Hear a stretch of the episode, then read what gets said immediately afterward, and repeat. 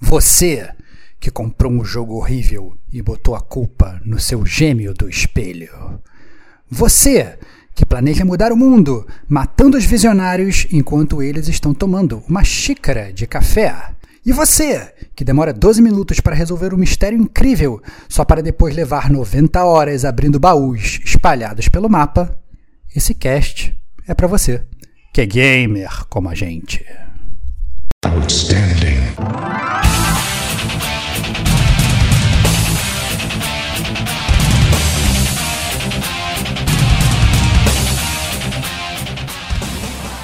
Rodrigo Estevão. Quem é das antigas anos 80, já viu muito na sessão da tarde, sabe como é que funciona o loop temporal. Diego Ferreira. O que me deixa muito triste é trazer uma desrecomendação. Kate Schmidt. Eu tinha uma visão disso do jogo e ele se provou totalmente contrário para mim. Rodrigo Domingues. O mais bizarro é que o cavalo não cruza nada a não ser a estrada. Este é o gamer como a gente.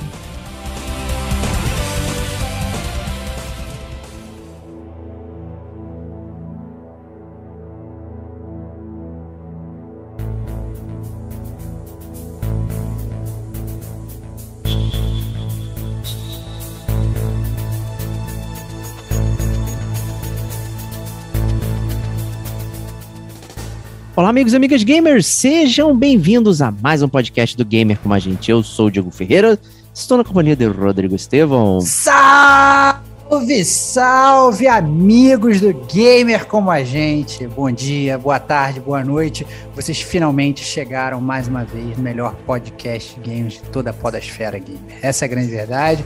Sejam bem-vindos.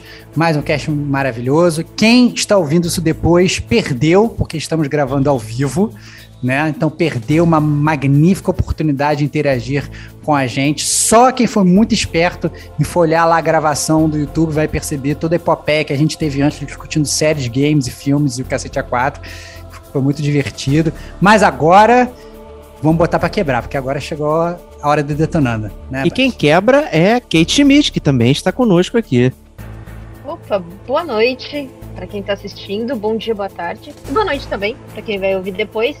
É, eu só tô aqui pela polêmica. Né? Ih, Porque me disseram que vai ter polêmica. Olha aí. Cara, ah, mas eu não excelente. vou spoiler, porque eu vou esperar até o Digo falar aí qual jogo que ele tá jogando. Porque... Excelente, cara. Eu vi dizer que vai ter briga, cara. Vai ter briga ao vivo, cara. E não vai, vai ser, ser a gente, esse Cara, e não vai ser entre eu e Diego, cara. Vai ser muito maneiro, cara. E vai ser entre os dois preferidinhos da audiência, cara. Diego Domingos e Kate Schmidt, cara. Vai ser demais, cara. Vai ser muito maneiro. E também Diego Domingos aqui conosco. Seja bem-vindo. Salve, amigos do Gamer Como a Gente. Depois dessa, mesmo sem treta, vai ter que ter treta agora, né? Vamos ter cara, que caçar motivo aqui e arrumar uma treta para cumprir com as expectativas criadas. É isso aí. É o mínimo que eu espero de você, cara. O mínimo.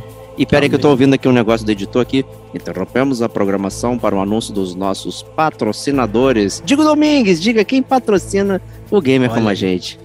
Bom, vamos lá então, tá no ponto aqui, né? Temos para vocês as Forjas Gamers, meus amigos. As Forjas, para quem não sabe, a gente publica, vende, faz camisetinhas iradas, camisetas, é, camisetinhas, você chama como quiser, mas o importante é que é a sua armadura, cara. A armadura com a melhor estampa do Brasil. Esse que é, é importante. Isso, cara.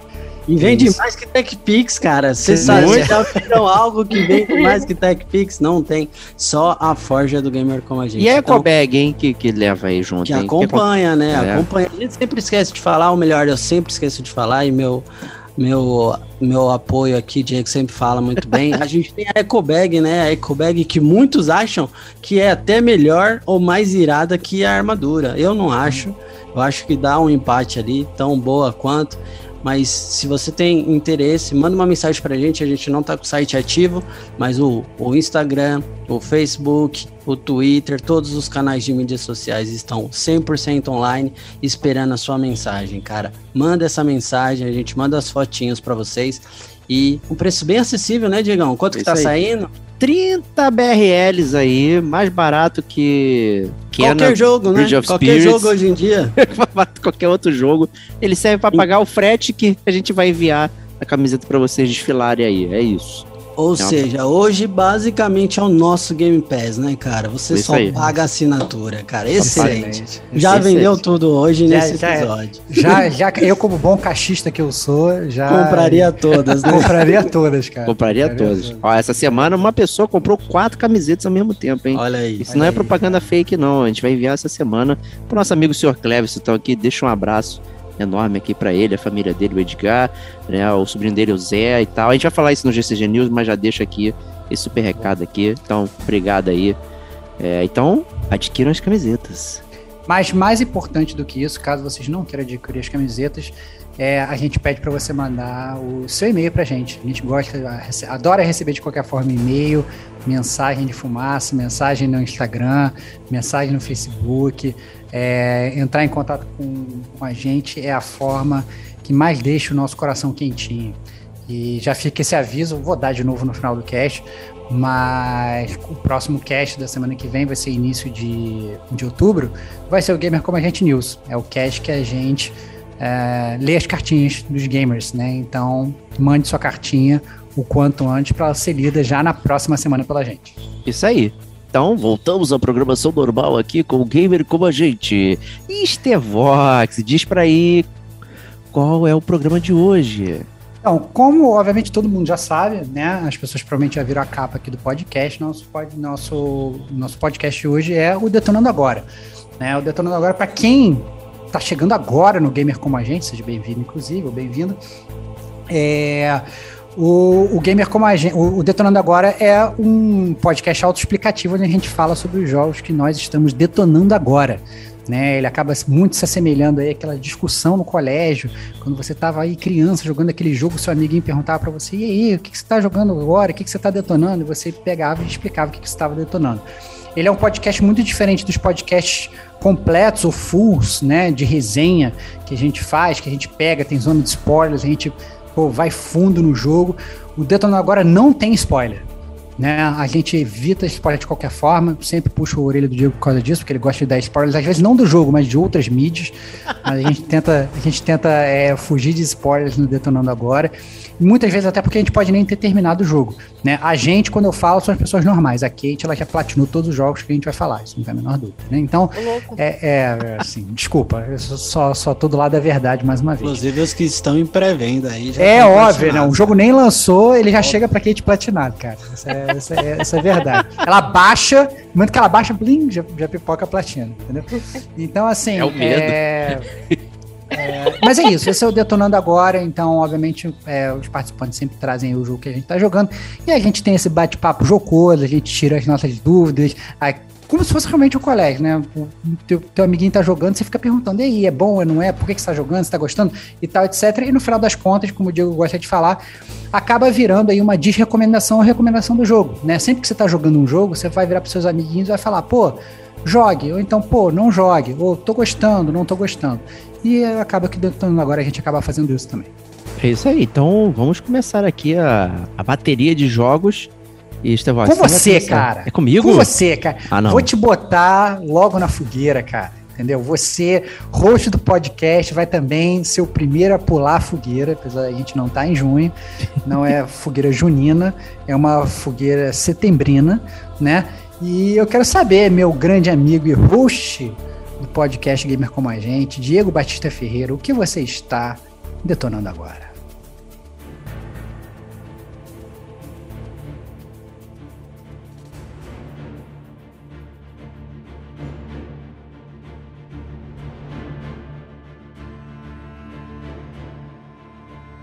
Se tem uma coisa que me deixa muito triste, é trazer uma desrecomendação. Né? Então ah, já não. vou começar com um spoiler que isso? Do Viu Detonando Agora. Começou que é de uma... trás pra frente. Comecei hein, de trás pra frente. Isso, cara. Cara, não, me pegou de surpresa de verdade, cara. É, sério mesmo? É uma é, desrecomendação, uma cara? Uma desrecomendação. Isso me deixa muito chateado. É, porque a gente sabe, né? Dinheiro é escasso, tempo é escasso. E aí você vai né, jogar uma parada que não vai te trazer né, aquele prazer, ou, ou ele custa muito caro porque ele traz, pô, é uma parada que Né? Deixa muito triste. Né? Então vou falar aqui de Twin Mirror, que é um jogo de uma empresa que eu curto muito, que é a Dontnod Entertainment, falar, embora cara, a cê- única cê- coisa que ela fez boa é o Life is Strange. Primeiro, O é o primeiro. primeiro, é a única coisa. É só fez porcaria. Fez o primeiro Life is Strange, que é o único bom. E aí você pega e por conta disso você confia na empresa por algum motivo, cara. Por algum Isso tá motivo, errado, eu não tenho explicação, tá? Não tenho. Eu vou lá, tem Dontnod, eu vou lá e pego e vou jogar. Eu não sei porque eu tenho essa tara por experimentar os jogos da, da Dontnod. E, pô, a Twin Mirror tava num preço adequado ali, não é um preço Stevox, mas era um preço De adequado. graça? Não, Tá não era um graça? preço Stevox. Ah, não era o preço do T-Vox. Isso, não era um preço Stevox, era um preço adequado, Diego. Então era menos de 100 reais. Eu não Entendi. lembro qual foi, 79, eu acho, 79,90. Foi uma promoção lá no PS4. Falei, pô, vou pegar então. É, esse tinha passado em branco, eu não tinha visto o trailer nem nada. Então, vou pegar pra ver, né, aqui o que acontece. Né, esse jogo especificamente é publicado pela Bandai Namco, junto, juntamente com a própria Dontnod. Né, então ainda teve esse, esse misto ali, a versão de console foi da Bandai, a versão PC e tudo mais foi, foi a própria Dontnod que publicou. É, inclusive dentro do jogo tem muitas referências Pac-Man e tal, por causa da, da Bandai Namco ali. É, e traz aquele estilo Dontnod ser que a gente já está acostumado, né? De bater papo, escolhe alguma coisa ali, é, mas, por exemplo, não tem a questão sobrenatural, que era muito comum, né? Dos jogos da Dontnod ali, de ter sempre um elemento sobrenatural. Esse não tem um elemento sobrenatural, porém ele é retratado de forma muito sobrenatural. Né? O, o nome diz Twin Mirror, né? O, é o personagem principal, que é o Mulinho, né? Por isso que eu aproveitei. Mulinho? É, é o, foi traduzido como Mulinho no. Caraca. O nome dele é Sam Higgs Muley, né? E aí foi traduzido como Mulinho, né? Caraca, Aí cara. Ou seja, a do- tradução do da parada já é horrível. É, não é muito isso. legal. Caraca, brother, que broxante, cara. E ele Ah. tem uma, digamos, um amigo invisível, né? Que é uma personalidade dele. Isso é explicado dentro do jogo, né? Que, digamos, ele é a pessoa fria e calculista, né? O pick blinder, né? E, o, e o, a pessoa né, dentro dele que você interage com ele, mas ele na verdade não existe, de verdade é uma personalidade sociável e tal, tanto é que ele usa óculos, né? Eu acho que as pessoas acham que, que isso traria uma, uma nova psique pro cara aí, pro molinho, né? Mas Uhum. enfim, então você interage muito com consigo mesmo numa luta de, né, com você tá olhando no espelho, né? Então você tem um lado que é super analítico e cético e o outro lado que é sociável é, e é feito às pessoas, né? E você fica nessa dualidade é, ao longo do jogo nas suas interações, né? E Mas eu queria, eu queria entender, posso já perguntar? Eu Pode, claro, tentando claro. segurando. Eu queria, eu queria entender como que você joga o jogo, né? Porque Ah, assim, a gente está muito acostumado com aquelas, aqueles jogos barra filmes da Dontnod, né? Que a Dontnod ela tenta fazer o David Cage, mas falha miseravelmente, né? Só mandou bem no live stream de um. Então eu queria saber como é que, como é que funciona o, o jogo, como que você joga, se ele é realmente mais contemplativo, ou se ele tem uma parte de gameplay talvez um pouco mais interessante que os outros jogos da Dontnod e tal. Como que funciona? Não, pois é, então quando você dá new game ali, ele faz questão de te ensinar a jogar o jogo, que é bem diferente dos jogos da Dontnod. Então ele te dá um, todo um sistema. Ah, você vai passar boa parte do jogo investigando e descobrindo coisas, e tem as pistas e não sei o que. Então ele te dá um, um- um tutorial em texto, assim, de o que, que você tem que fazer nas cenas. Eu falei, caralho, a parada promete. Vai ser Entendi. foda. Aí acontece, sei lá, duas vezes no jogo. Né? Um- Caraca, sério? três Caraca. vezes, desculpa, Foda. três vezes. Perdão, perdão, gente. Aí é foda, cara. É, e algumas outras séries de americanas, já resgatando o que a gente falou aqui, tem uma parada que muitos desses caras pensantes, é aquele Mind Palace, né, o palácio mental, né, onde Uhum. o cara né, consegue trazer pra mente ali, estudar os, os ambientes. Então essa é a técnica dele, que é o Mind Palace. Né, ele ele é, usa a mente dele para decifrar as coisas e ficar imaginando os cenários. Então você entra num cenário, pega todas as pistas e depois fica fazendo o, o Batman, né, Ar- Arkham, né, dando replay na cena até você descobrir de fato o que aconteceu. Tudo muito simples. E no início eu até achei que eu podia escolher outra coisa. E na verdade foi porque eu acertei de primeira, né, o, o que aconteceu. Eu Entendi. falei, pô, nossa, será que podia ser outra pessoa? Porque tudo, porque ele dava play da mesma forma e eu só tava trocando a pessoa. Eu falei, qual pessoa que deve ter sido? Aí eu falei, é, deve ter sido essa aqui. Aí o jogo continuou. Eu falei, pô, legal. Então pode ser Então, se qualquer você um. tivesse escolhido errado, ele meio que voltaria até você escolher a pessoa Exatamente. Lá na frente eu tive essa, essa percepção. Porque eu errei, aí ele falou: não, não, é, não foi isso que aconteceu. Eu falei, porra, maluco, você tá dando play na tua cabeça? Pode ser qualquer coisa. Não, você não vai dizer Entendi. que não foi isso que aconteceu. Sabe? E isso é um elemento de gameplay mínimo, porque isso aconteceu realmente três vezes no- durante o jogo. Você passa Uhum. boa parte do jogo só conversando, fazendo escolhas é, que eu curto, mas hum, na verdade não, não, não, não, é, não é profundo. Foi uma parada que parece que foi um jogo que ele começou para ser uma coisa e ele terminou sendo outra. Tipo, em termos de orçamento mesmo. Parece que ele ia, é, ia ser episódico, tal qual os Life Strange, tá, daquele bloat legal ali para você trabalhar, e de repente ele foi reduzido uma aventura muito curta, mas eles não queriam abrir mão das mecânicas do que eles tinham construído ali, e fica uma história super rasa. Mas você É. sentiu. Porque geralmente o que eu sinto é assim, quando você pega esses jogos que eles são construídos assim dessa forma e são corridos, eu costumo pensar que. Costumo perceber assim que o jogo ele começa muito bem, e de repente do nada ele fica super acelerado e corrido, e aí o jogo meio que se perde. O Twin Mirror tem esse pace que ele começa a falar, nossa, esse jogo vai ser muito foda, ou ele já é horrível desde o início e, e você se forçou a jogar? Não, ele, ele. O início dele é interessante, porque o, o Sam, ele era um cara que morava nessa cidade do interior, e era um repórter, e ele fez uma reportagem onde ele falou sobre a mina local, que a empresa estava matando as pessoas, não sei o quê.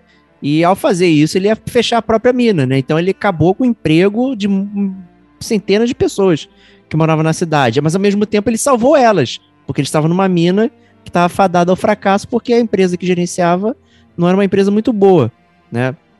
Então ele fez essa reportagem, a cidade botou ele em ostracismo, ele saiu, foi embora, largou tudo. é, e aí um amigo dele faleceu, um grande amigo dele da, que mora na cidade faleceu em circunstâncias muito estranhas. E ele volta pro enterro, mas ele volta inseguro porque ele não sabe lidar com as pessoas, justamente por ter essa dupla personalidade, né, o Twin Mirror, aí. E você meio que é, é levado pela filha dele e fala, ela fala assim: Eu acho que meu pai não sofreu um acidente, foi algo estranho aí que aconteceu. Aí tu fica intrigado, porra, o que, que será que aconteceu então aqui? E aí você vai seguindo, aí parece legal, aí tem um, um, um, um outro elemento ali no meio do jogo que dá um gatilho legal pra você. Caraca, porra, isso aconteceu, agora eu quero ir mais a fundo. Aí de repente. é, hum, porque as coisas que você faz para descobrir elas são muito, muito banais, sabe? Então você não se sente parte da história, apesar de eles colocarem elementos. E, e aí começa a correr um pouquinho mais pro final. Então ele começa lento, né? E aí de repente ele, ah, você descobriu isso, descobriu isso aqui, opa, fim, acabou. É, aí você fica se perguntando, porra, que mecânica é essa de Twin Mirror? Que você fica debatendo consigo mesmo, né? Em várias cenas que você pode ignorar a sua voz interior e ouvir as pessoas e vice-versa. É... Então, assim, eu achei muito fraco, muito fraco. Talvez o mais fraco da Dontnod até agora, mais fraco que É isso. Remember Sério? Me. Mais, É, mais fraco que o, que o Life Strange 2. mais fraco que Life is Strange 2, cara.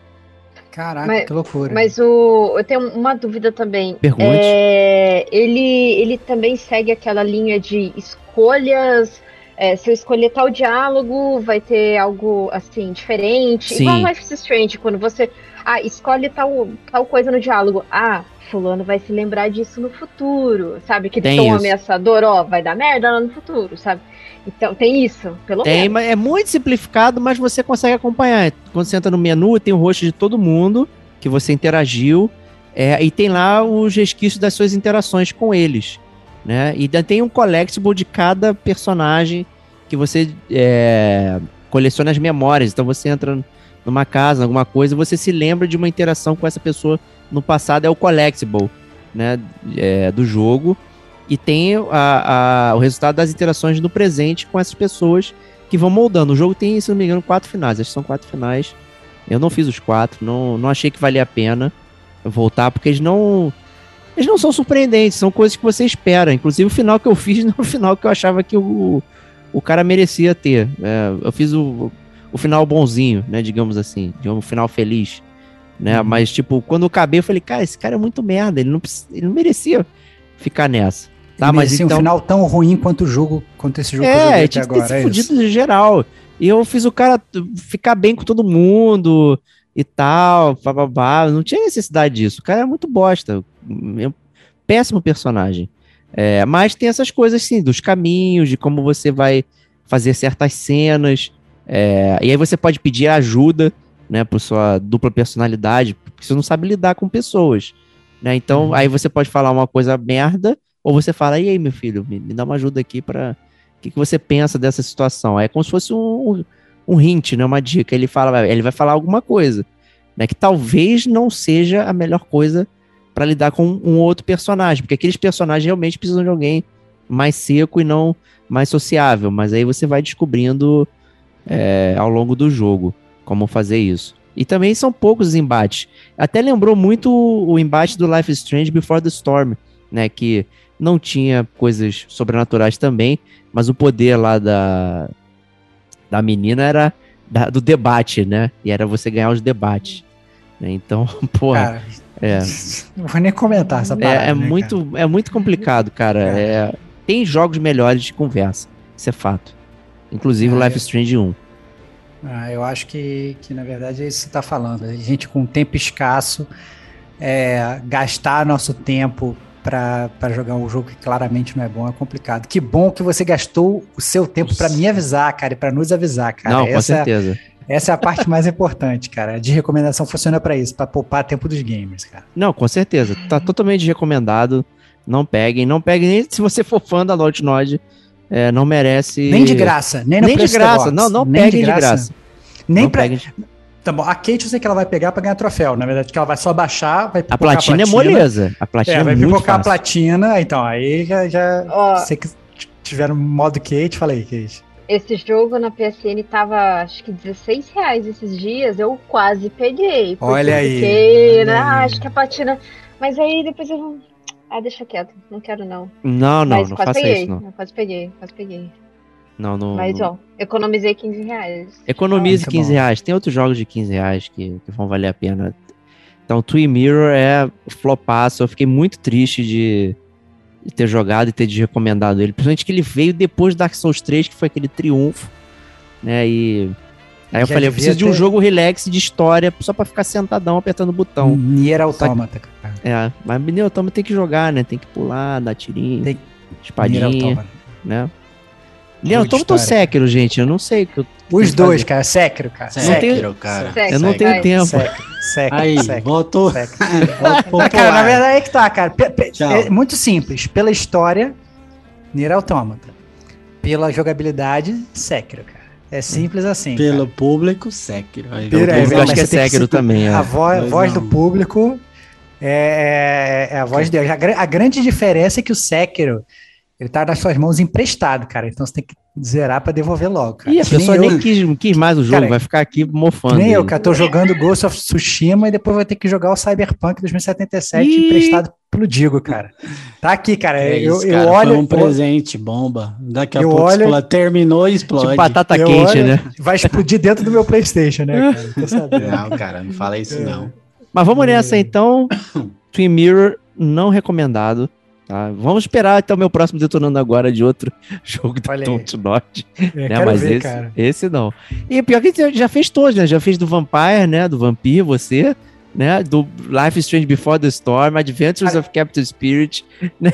Tá Cara, sempre eu aqui, arrisco cara. dizer que a Don't Nod é a empresa que mais aparece no Detonando Agora, cara. não duvido, cara. É não duvido. Foda, cara. Brin- brin- brincadeira, né? Então. Vamos nessa aí. Vou chamar então aqui meu amigo Estevox, né, na sua, no seu grande catálogo de jogos a preço de Estevox, o que, que você vai trazer pra gente aqui?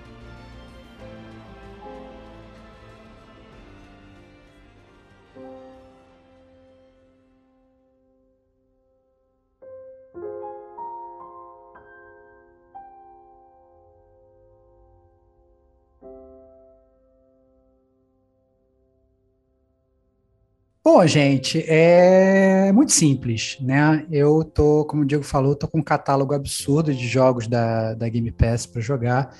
E recentemente é, saiu um jogo que eu já estava esperando há literalmente dois anos, né? Foi lançado agora no dia 19 de agosto de 2021. E obviamente eu tive que jogar. Eu só não joguei no Day One, porque eu estava terminando um outro jogo antes disso, mas obviamente assim que eu terminei, eu, eu dei play para jogar, que é o 12 Minutes. Opa! Que é o e 12 aí? Minutes. Esse, galera, esse é o jogo. É, o, o, eu diria que de cara que o 12 Minutes ele é provavelmente o jogo mais difícil para se falar no Detonando Agora, porque ele é um jogo só sobre história, praticamente, né? É, e aqui no Gamer Como a Gente, a gente, no Detonando Agora, a gente não pode dar spoilers. Então, como é que eu falo do, do, do 12 Minutes sem falar absolutamente nada da história é, e de como ele se desenrola? Então, é muito difícil, né? Tanto que até antes do podcast, eu cheguei a falar com o Diego, cara, eu tô a fim de falar de 12 Minutes, só que eu não sei como é que eu vou fazer e tal. Eu, eu vou ter que ficar com certeza menos que, que 12 minutos falando. Porque se, se eu ficar 12 minutos falando aqui, eu conto a história do jogo todo, e obviamente eu não quero. Né? Mas assim, para quem não conhece o 12 Minutes, a primeira coisa que eu recomendo fazer é dar uma olhada no trailer. Né? O trailer já diz muito sobre o jogo, e se você é, vê o trailer do, do 12 Minutes do jogo e você não quiser jogar, desculpa, você não é um gamer como a gente, cara. Porque quem vê esse trailer, você automaticamente sente vontade de jogar o jogo e saber e saber o que, que vai acontecer ali na história. Né? É, ele foi lançado, como eu falei, agora em agosto de 2021. A gente está gravando esse podcast em setembro, então, assim, muito recente. Ele foi desenvolvido por um brother que se chama Luiz Antônio. E ele foi publicado pela Anapurna, né? Que é uma favoritinha aqui do Gamer Como a Gente. Yes. Né? Então, Kate ama, Diego ama, né? A Anapurna é muito, muito favorita.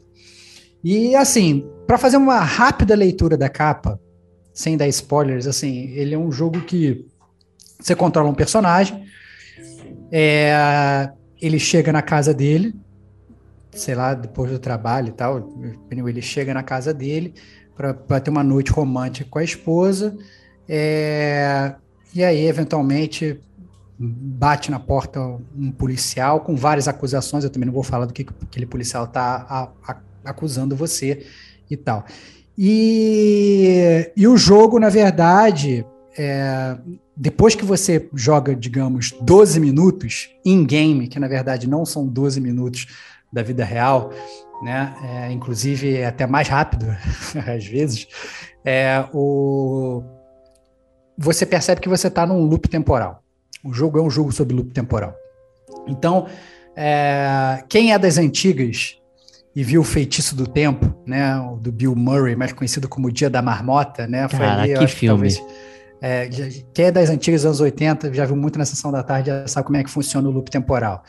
E quem é mais recente, mais jovem, já viu aquele No Limite do Amanhã, do, do Tom Cruise, que também fala de loop temporal. Né? Quem é, é, mais novato ainda, talvez tenha visto esses filmes da Marvel recentemente, que eu tô ligado que também tem loop temporal. Então, Assim, é, o loop temporal, bem ou mal, não foi criado agora, né? Pelo contrário, já foi até utilizado várias vezes em games, né? Como é o Majora's Mask, por exemplo, né? Que é, que é um jogo que ele é totalmente baseado em loop temporal, mas é, o, o 12 Minutes ele veio realmente dar esse take né, de uma história real, de uma história crível. Então, assim, não vai ter tirinho, não vai ter briga no espaço, não vai ter né, é, é, Tom Cruise enfrentando alienígena, não vai ter nada disso. É você dentro da, da sua casa, então o jogo ele passa só dentro daquele apartamento ali, né? E você tem que descobrir o mistério, porque essa é a grande verdade. Logo no início, à medida que os loops vão passando, você percebe que tem um mistério e você tem que resolver esse mistério. Né? Eu tenho duas é. perguntinhas já fazendo o Starbucks. De cara, é, de cara. A primeira mano. curiosidade é uma curiosidade é meio besta, uhum. é, porque boa parte do anúncio do jogo, apesar de ter sido feito por um brother, né, um, um irmão, né, de Portugal, uhum. é, é, que o jogo ele era, pô, tinha né, o, o James McAvoy, né, o William Dafoe, Daisy Ridley, né? Então o jogo ele é falado, os atores estão interpretando. Eu tava com essa curiosidade, mas eu não vi nada, não quis saber nem falas Cara, do jogo para não me estragar. Então eu queria saber se o jogo ele é falado. É, cara, ele, é totalmente falado. Totalmente Ele- falado. Cara, o jogo, o jogo é muito bom. O jogo é totalmente falado, então, como você falou, assim, tem o James McAvoy, que, pra quem não conhece, é o professor Xavier dos filmes recentes do X-Men, né? O, o professor Xavier jovem, fez também o Fragmentado, né? É, do Shyamalan. É, a Daisy Ridley, que é do- da série favorita do Diego, né? Que é a Rey do Star Wars. E, e tem o William Dafoe, né? Cara, quem não conhece, cara, desculpa, quem não conhece o William Dafoe tá, tá totalmente por fora. Tava fora Não. do mundo, né? Não É, ouviu o podcast número 4 do Gamer Como a Gente. O William Dafoe foi citado no podcast número 4 Gamer com a gente. Então, assim, Platum, é, Velocidade Máxima 2, já é, foi indicado ao Oscar, salvo engano, três ou quatro vezes. Né? Quem é a galera, quem é Marvete dos mais recentes, ele fez até o Duende Verde já. É, o William Dafoe ele é bom por default, né? Isso que a gente gosta de Isso falar aqui Gamer como a gente. Ele é, um, ele é um cara muito sensacional, um ator espetacular. E todas essas vozes, elas estão todas no, no jogo. Então ela vale, vale muito a pena você jogar o jogo e, e curtir o jogo, porque a atuação vocal é, é realmente absurda. Show de bola. Então matou a minha primeira dúvida aqui. Então vamos para a Segunda segunda, pergunta, cara. dúvida. Segunda Né? dúvida, cara. É, as pessoas estão atuando é, ali, estão falando. Eu estou escolhendo algum diálogo. Como é que eu estou jogando o jogo? Eu pego Então, itens? Como é que cara, funciona então, isso? O, o jogo, o jogo é muito simples, porque o jogo ele funciona como se fosse um point and click, né? Então Tá. você, você anda controlando o seu personagem, né?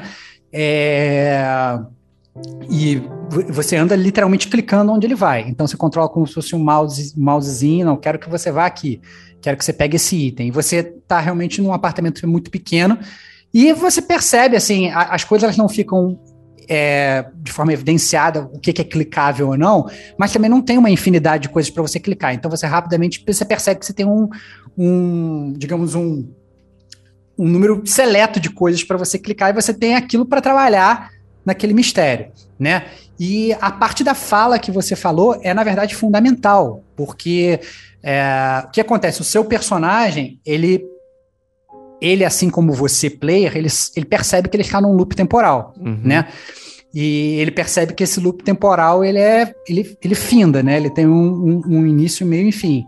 E que você sabe que você tem que solucionar um mistério. E como ele detém as informações de memória do que aconteceu no ciclo anterior, ele tem que começar a usar essas memórias que você adquire jogando para tentar resolver aquele mistério no menor tempo de, de, no menor tempo possível. E você usa, inclusive, falando, né? Então, digamos assim, você percebeu que está num loop temporal, né? Como que você vai provar para sua esposa que você está num loop temporal? Entendeu? E que você tem consciência do que vai acontecer. Como que você pode, observando ali as coisas que estão ao seu redor, porque tem coisas que são interativas, como é que você vai falar assim, não, olha, vai acontecer tal coisa, mas só vai acontecer tal coisa se você perceber que está acontecendo tal coisa, entendeu? E, e, e, o jogo ele só avança por conta disso, né? Você é, é, isso que faz a progressão do jogo. Você vai é, o conhecimento que você vai adquirindo vai na verdade desbloqueando opções de diálogo, né? Que fazem inclusive que você avance. Tem uma coisa assim, quando você descobre uma determinada coisa, você consegue provar para sua esposa que está num loop temporal com um gesto, assim, ó, provei, entendeu? E aí, e, e aí eu, você passa a ter mais tempo para fazer outras coisas, entendeu? Isso é uma qualidade tentar... de vida, então. Né?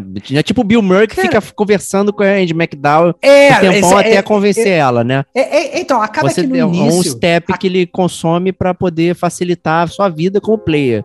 Às né? vezes você tem que fazer o Bill Murray e passar por vários diálogos várias vezes para você deter o conhecimento uhum. daquela cartada final para você dar a cartada final. Essencialmente é isso. Né? É, depois que você, inclusive, já zerou o jogo, você, como você já sabe mais ou menos a trilha para dar a cartada final, você chega lá muito rápido. Mas como, na verdade, você está jogando o jogo pela primeira vez, né? Esse jogo, inclusive, eu diria que ele, esse jogo ele é, o, é o pior jogo do mundo para você usar um walkthrough. Se você for usar um walkthrough nesse jogo, você está perdendo o jogo. O barato do jogo é justamente é você descobrir o que que você tem que falar para progredir. Se você for olhar num FAQ de internet o que, que você tem que falar, acabou o jogo para você. Porque assim, eu, eu demorei o jogo para zerar, acho que, sei lá, quatro ou cinco horas. A primeira vez. A segunda vez eu demorei menos de meia hora. Entendeu? Porque eu já sabia tudo que eu tinha que falar e tudo que eu tinha que fazer para acontecerem determinadas coisas. E aí, obviamente, a minha, a, a, a, minha corrida ela foi, até o final, ela foi muito mais rápida. Então, foi um jogo que eu zerei em 30 minutos a segunda vez. Mas a primeira vez eu demorei, sei lá, entre 4 e 5 horas, estou supondo. Não sei exatamente quando é que foi, porque eu não marquei. Né? É, mas a, a, beleza do jogo está exatamente nisso, né? Como que você vai descobrir? Porque antes até o teu próprio personagem, ele, ele, ele, ele tem que entender que ele está num, num loop temporal. E no início, vários loops temporais, você fica querendo fazer várias coisas, mas você percebe que elas são infrutíferas. E aí você acaba caindo na, na, na ladainha do Bill Murray. Às vezes ele quer mudar as coisas, mas ele não consegue. Ele quer convencer, convencer as pessoas, mas ele está tentando convencer da pior forma, né? E, e às vezes é uma coisa que pode estar aparente na sua frente, só que você não pensa em usar, e você não pensa em usar talvez aquela coisa que você está usando sempre de uma forma, você não pensa de, em usar de outra forma, entendeu? Então ele é um jogo, ele é um, eu, eu, eu eu defini o jogo como um point and click de experimentação, né? Porque você vai estar tá sempre clicando nas mesmas coisas, mas a cada loop você vai estar tá usando essas coisas de forma diferente em um tempo diminuto para tentar criar é, coisas diferentes no jogo, entendeu? Interessante, interessante. E tem múltiplos finais, você, dependendo de coisas que você fala, aí você chega num final, digamos, o jogo acaba. É, como é que funciona isso? Tem três finais o jogo, né? É e obviamente não vou falar, no, não, esse é o máximo é, que eu posso. É, é isso, é só para saber. É, é, Se... esse, é, esse, é, o máximo que eu posso falar. Ele é um jogo, na verdade, que, inclusive, assim, quando você é, é, chega no final, e é um final muito bem explicado, ele, inclusive, dá um, um tie em toda a história. Tem um plot twist maravilhoso no jogo, já aviso. Plot twist espetacular. É, mas quando você zera o jogo, ele, ele termina. Não existe assim, ah, vou dar é, é, New Game Plus e tal. Quando você chega no final, ele. Ele. Finou. Ele não, acabou. Finou, finou. Aí você, você começa a jogar de novo. Só que, mais uma vez, como você já sabe mais ou menos o que está acontecendo ali, depois que você já zerou, todas as playthroughs subsequentes elas são muito mais fáceis de você fazer. Entendeu? Então, minha sugestão é não olhe lista de troféu, não olhe walkthrough, não olhe nada disso né? É, jogue o jogo totalmente zerado, vá clicando em tudo, várias coisas no, no, no jogo, elas você não percebe assim, mas várias coisas elas mudam à medida que você joga. Isso é muito foda.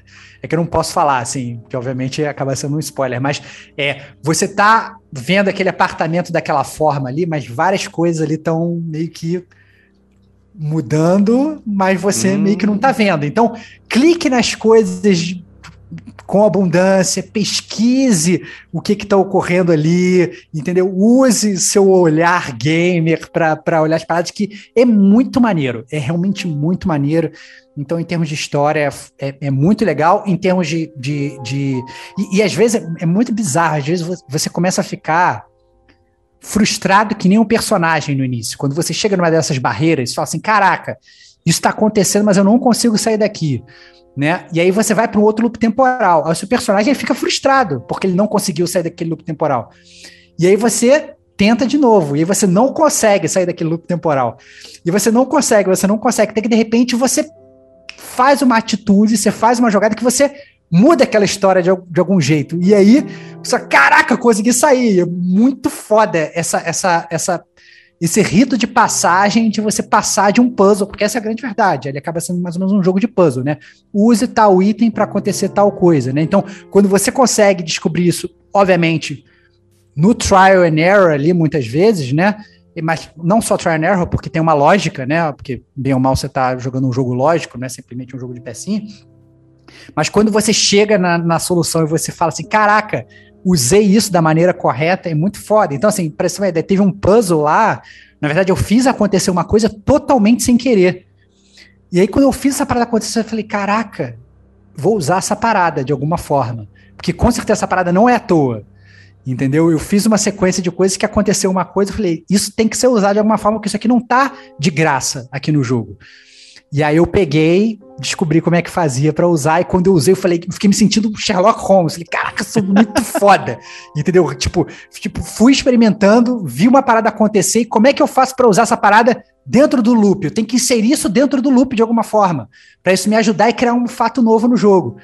E aí criou um fato novo do jogo, eu tive todo um ciclo de diálogo novo, o que abriu mais ainda a minha árvore de escolhas e me fez andar. É, foi muito maneiro. A Kate eu sei que jogou o jogo, você, você teve esse, esse, esse, é, esse sentimento também, Kate, quando você foi passando por essas fases assim, não? Sim, eu fiquei muito tempo em uma parte que você tem que achar um item específico lá para. Já até já até imagino qual é. Você já sabe o que, que é. Você já até imagino qual é. Já até imagino qual é. E o que eu acho legal é assim, por exemplo, você tá preso naquela parte, né? Você precisa. É, legal não, eu acho que pode ser até cansativo. Eu precisava achar esse item. Só que assim, você tem um tempo, você tem 12 minutos mesmo, você tem 12 minutos mesmo. Então, assim, caiu o trovão, a hora que cai o trovão ali, ali, na, na, ali fora, você sabe que você só tem mais 10 minutos. A hora que, que toca música tal no rádio, você sabe que você só tem mais 7 minutos. Sabe? Então, durante todo esse tempo, você tem que planejar o que você tem que fazer. É. Então, assim, você não tem todo o tempo do mundo para ficar ali procurando o que você tem que fazer. Você tem realmente 12 minutos. E hum. então, assim, eu fiquei procurando esse item muito, muito, muito, muito tempo. Então, nisso que eu fiquei procurando esse item, eu fui lupando, lupando, lupando. Falei, gente, eu não vou achar esse negócio, tô cansada. Aí, beleza, aí eu parei de jogar um pouco. Ah, só que assim, você para de jogar, você fica pensando, putz, mas onde que pode estar? Mas e tal coisa, você fica linkando, né? Aí, quando eu voltei, eu acho que eu lupei mais umas duas vezes, depois eu achei. Eu finalmente achei o item. Cara, eu, eu, vou, eu vou te falar que, na verdade, é, eu tava nesse. Não vou falar, obviamente, sem spoilers, mas eu consegui uma forma do, de descobrir onde estava o item sem procurar ele. Então, assim, foi muito foda isso, porque eu, eu falei assim, cara, eu preciso descobrir onde está esse item. Só que eu tava que nem a Kate, eu, tipo, tipo vasculhar daquele apartamento todo, não achava o item. E eu falei assim, cara, tem que ter alguma forma. E aí eu, na sorte, literalmente na sorte, é, eu consegui fazer. Não que não posso falar, que não quero dar spoilers, porque obviamente dá a dica, dá a dica para as pessoas. Mas assim, é eu, isso, eu, não, eu não tive que sair clicando em tudo, entendeu? Então foi muito foda que eu falei, cara, foi um dos breakthroughs que quando aconteceu, eu, tipo, levantei na banheira e gritei eureka, tipo, foi muito foda. Falei, caraca, consegui, foi muito maneiro. Então, assim, o jogo ele é feito desses pequenos é, acontecimentos que você vai se frustrando, mas a partir do momento, por exemplo, que você decide ir para a internet, acabou a graça do jogo, porque o jogo ele é sobre isso, ele é sobre esses, é, você ficar frustrado no loop do tempo de não conseguir sair até você realmente conseguir sair, entendeu? E você conseguir mudar alguma coisa, mudar um diálogo e absorver um conhecimento para o seu personagem que ele vai dar uma outra cartada, entendeu? Ele vai dar um checkmate direto, entendeu? Vai aparecer tal personagem, vai abrir a porta, já vai falar tal parada. Pronto, já, já rendeu, entendeu? Já vai, já matou aquela fase ali. Então, é, é, muito bem bolado nesse sentido. É muito, muito, muito, muito, muito divertido. O que, que você achou da visão de cima do jogo, assim? Foi legal, é agradável? Cara, é muito único, né, cara? Porque ele não é uma visão isométrica, né? É, é bem de cima é. mesmo. Ele é, ele é praticamente um, um, um, Hotline Miami, só que não é um jogo de ação, é um jogo parado, né, cara? Então, assim, é, é muito único. Eu gostei bastante.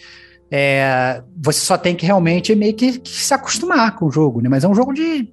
Cara, é um jogo de história. Essa é, é exatamente. Verdade. Então, quando o pessoal é um pensa em jogo de história, pensa em ângulos cinematográficos, pensa não sei o quê de repente só tem um ângulo, que é over the top, né? Tá ali é. em cima, olhando é. a vida da, da, daquilo acontecendo de cima, né? É, é muito não, mas, único isso. Não, e, e, é muito único, mas é muito legal como, mesmo sendo assim, de cima, é, como que os personagens passam expressão Entendeu? Só fica vendo o cucuruto todo mundo ali, só vê o topo da cabeça, mas o, o, assim, a atuação visual dos personagens, como eles agem, como eles se movimentam e tal. Cara, é muito maneiro, é muito maneiro. Você sente realmente que aquelas pessoas ali têm vida e que você está controlando o personagem. Caraca, como é que eu vou sair dessa e tal? E, cara, muito maneiro, muito legal mesmo. Eu acho que é, é, é... parece realmente que você está vendo, tá vendo um filme. Então, assim, essa questão de ter essa a, a atuação vocal, ela ajuda. Mas não é só atuação vocal, é isso que eu quero dizer, entendeu? Você tem toda uma, uma parte gráfica ali dos personagens que foi muito bem executada a ponto daquilo se tornar totalmente crível, entendeu? É uma história muito crível, é muito, muito maneiro. Pô, excelente, então. Então, se alguém chegou agora, não ouviu nada, né? Você tá recomendando perfeitamente. Cara, eu, recom eu, recomendo, assim, vale, vale salientar que ele, ele tem, ele tem para Xbox é, de graça, né, pela Game Pass. Ele tem no Steam, inclusive vendo aqui no, no, no na Wikipedia, ele tem para macOS, cara. É, no Steam não tem, não. Não aparece então, aqui. Então, eu não sei, cara, mas aqui tá plataforma de macOS. Então, Diego, a sua desculpa, em teoria, acabou. Eu tô fazendo parar... clássico, comprando é. jogos na hora do, do podcast. É, eu acho melhor é. você parar e dar uma pesquisada aí, cara, porque eu acho que ele. Deixa eu ver aqui segundo, na, na história. Pelo, pelo menos segundo o Wikipedia, ele tem. Ele tem. Ele não então... tem, ele não tem para PlayStation, cara? Ele não, não tem para PlayStation ainda, cara. Oh, ele... que ah, É, cara, e nem para Switch, cara. Então você vai ficar na vontade, ou então você vai comprar. Não, eu tava muito vai pular dentro, o muro, cara. O muro tá baixo, cara. Desde o trailer, cara. Mas eu não tenho Xbox, né, cara? Então eu vou ter que ver na Steam. O muro porra, tá, tá Mac OS mesmo aqui, cara. Mas não, não tá no, na loja da, do Mac, porra. Dá um jeito, cara. Dá um, Dá alguma um forma jeito. tem, cara. Alguma forma tem, cara. Alguma forma tem. O Digo, vale a pena jogar em computador até, até também, porque como ele é point and click, ah, é tranquilo. Então, se, se, se, você quiser jogar com mouse, ele vai funcionar perfeitamente. E olha que no controle, mesmo no controle, ele funciona muito bem também. Você controlando a setinha e tal, ele, ele funciona direitinho. Né? Mas aí, como que funciona a progressão no jogo? Você falou que tem três finais, mas a. E aí vocês falaram muito de ficar preso em determinados lugares. Então é, é único a parada. Você só tem aquele caminho para seguir até chegar no final que deve mudar. É. É, essencialmente é isso. Você chega, você chega no final, na última cena, e aí. Na verdade, para você ter uma ideia, você, é, os três finais não são nem intuitivos. É, na verdade, parece às vezes até que é um final só. Só que tem maneiras de você chegar naquele final e você clicar em certas coisas e mudar um pouco o final. Não são finais assim, ah, não, um final é, é, é, é é, é, totalmente oposto do outro, não é isso, entendeu? Uhum. São pequenas variações do final, né? Inclusive, é, é, tem um, um, um, final, inclusive, que eu tive que jogar aí, mas acho que foram quatro vezes, porque eu falei assim, cara, não tô entendendo como é que, como é que faz e tal, porque depois que eu zerei o jogo, eu fui me spoilerizar, né? E aí eu cheguei a zerar o jogo de novo, eu tentei fazer o final, não consegui. Eu falei, caraca, como assim, cara? Não era para ser difícil, né? É, porque é um jogo de point and click, né? O que, que aconteceu? E aí eu tinha que esperar acontecer uma determinada coisa para clicar no momento, no negócio no momento certo, assim. Então, é, é, os três finais não são finais assim que vão mudar absurdamente, porque a história é autocontido, o plot twist vai ser sempre o mesmo e tal. São só, digamos assim, takes, é, é digamos que seja assim uma, uma pitada de um temperinho diferente naquele, naquele final, entendeu? Então, é, é, assim. Mas a progressão é, é como, como eu falei, assim, a progressão ela é feita através da, das coisas que você que você que você está fazendo ali, né? Você a partir do momento que você descobre que tem um mistério, né? É, no início você começa jogando como se fosse um, um, um, cara normal, chegou em casa do trabalho, né? O que, que faz um cara quando ele chega do trabalho? Sei lá, vai fazer suas coisas, né? É, e aí logo, e, e aí à medida que você vai conversando com a sua esposa e tal, coisas vão acontecendo, né? Bate, bate esse policial na porta e você descobre que tem alguma coisa rolando aí. E aí você tem que resolver esse mistério com aquelas coisas que você, que você tem ali. Entendeu? Então, é muito, muito interessante. Maneiro. Eu vi um Twitter, cara, do Hideo Kojima postando que tava jogando a parada e já tava com mais de 4 horas e 20 loops e ele nem, não tinha sentido que eram 4 horas já de jogo. Cara, é, você não sente, essa é a verdade, né? É muito, muito bem bolado, cara. É muito bem bolado porque depois até, mais uma vez, você vai descobrindo formas de talvez, talvez encerrar um loop mais rápido, entendeu? Porque às vezes é aquele negócio, você, você chega em um determinado loop e você consegue uma informação. Opa, consegui essa informação. Já quero, na verdade, começar um outro loop para usar essa informação desde o início. Entendeu? Então, você até pensa assim, cara, o que eu posso fazer para tentar acelerar esse loop? Tem formas também de você fazer isso, entendeu? Então, cara, é muito bem bolado, cara. O jogo, o jogo é realmente muito bem bolado e, e, e assim, não tem você mandar Hadouken no controle, não tem você, é, é, é, sabe, tem uma parada difícil. Não é, cara, é um point and click. Você vai clicando nas coisas específicas, né? Isso é tudo muito, muito intuitivo a princípio. Né? Você fala assim, poxa, olha, eu tenho isso aqui isso aqui com certeza, sei lá, tem um garfo. O que, que eu vou fazer com um garfo? Né? Pô, será que um garfo é útil? Entendeu? Uma faca talvez seja mais útil, né? Ou então, sei lá, o que, que, que é esse, esse copo aqui? E aí você, você, você começa a perceber, por exemplo, que como é um loop temporal, as pessoas elas fazem sempre as mesmas coisas, né? Então, o, o, o trabalho do jogo é você passar a observar também, não só o seu personagem, não só o caso, mas o que, que as pessoas estão fazendo. Porque a partir do momento que você entende a rotina daquelas pessoas e o que, que elas fazem, é, é, mexendo na rotina delas que você vai alterar o loop. Entendeu? Essa é a jogada. Entendeu? Então é muito inteligente, é um jogo muito inteligente, que muitas vezes vale a pena você às vezes passar um loop só observando entendeu? Para você perceber a rotina das pessoas e perceber o que elas fazem, para você assim, beleza, já entendi o que, que vai fazer essa, esse determinado personagem. Como é que eu faço, faço para mudar essa rotina dele? Entendeu? Essa tá a jogada. É muito e como que, como que é feito para gravar o jogo, cara? O cara, jogo o jogo grava o tempo todo. Ele grava o tempo todo, ele grava o tempo todo, entendeu? Ele grava por loop, na verdade, entendeu? Então você pega, quando você sai do jogo, ele, você não tem save, load, entendeu? Para você salvar no, no, no, loop no meio nem nada, entendeu? Então, se você sair do jogo, ele vai começar, ele, ele, assim, ele salva como se fosse no início de cada loop, entendeu? Então você pega, entrou, jogou aquele loop que, cara, é muito rápido o loop, esse é o ponto, né? Ele passa muito rápido, então não tem, não tem muito mistério, entendeu? Saquei. Show de bola. Então aí, 12 Cara, minutes, que demorou 80 minutos para falar. Cara, merece, é, cara. Merece. Talvez merece, o Kojima devesse aprender, né? Ô, louco. Death Stranding passar 4 horas parece 80, né? 12 minutos. Nossa. Passam 4 horas e parece um minuto. Para né? de então... chorar, cara. Death Stranding é demais, cara. Tinha que dar o um tirinho aqui. Mas vamos prosseguir então aqui. Obrigado, Tevox, mesmo. Só me fez ficar mais chateado de não ter acesso ao jogo. Né? Quem sabe um dia oh. né, vai chegar aí pra gente. É, por isso que exclusivo só pode ser da Sony, o resto tem que ser tudo liberado para todo mundo. Olha aí, cara. Muito fanboy, cara. Depois fanboy. eu sou acusado de ser sonista, cara. Não, só falei isso pra te zicar, galera. E vamos prosseguir então aqui nosso Detonando Agora. Vou chamar o nosso amigo Digo Domingues. Quais blips do mapa você foi atrás agora?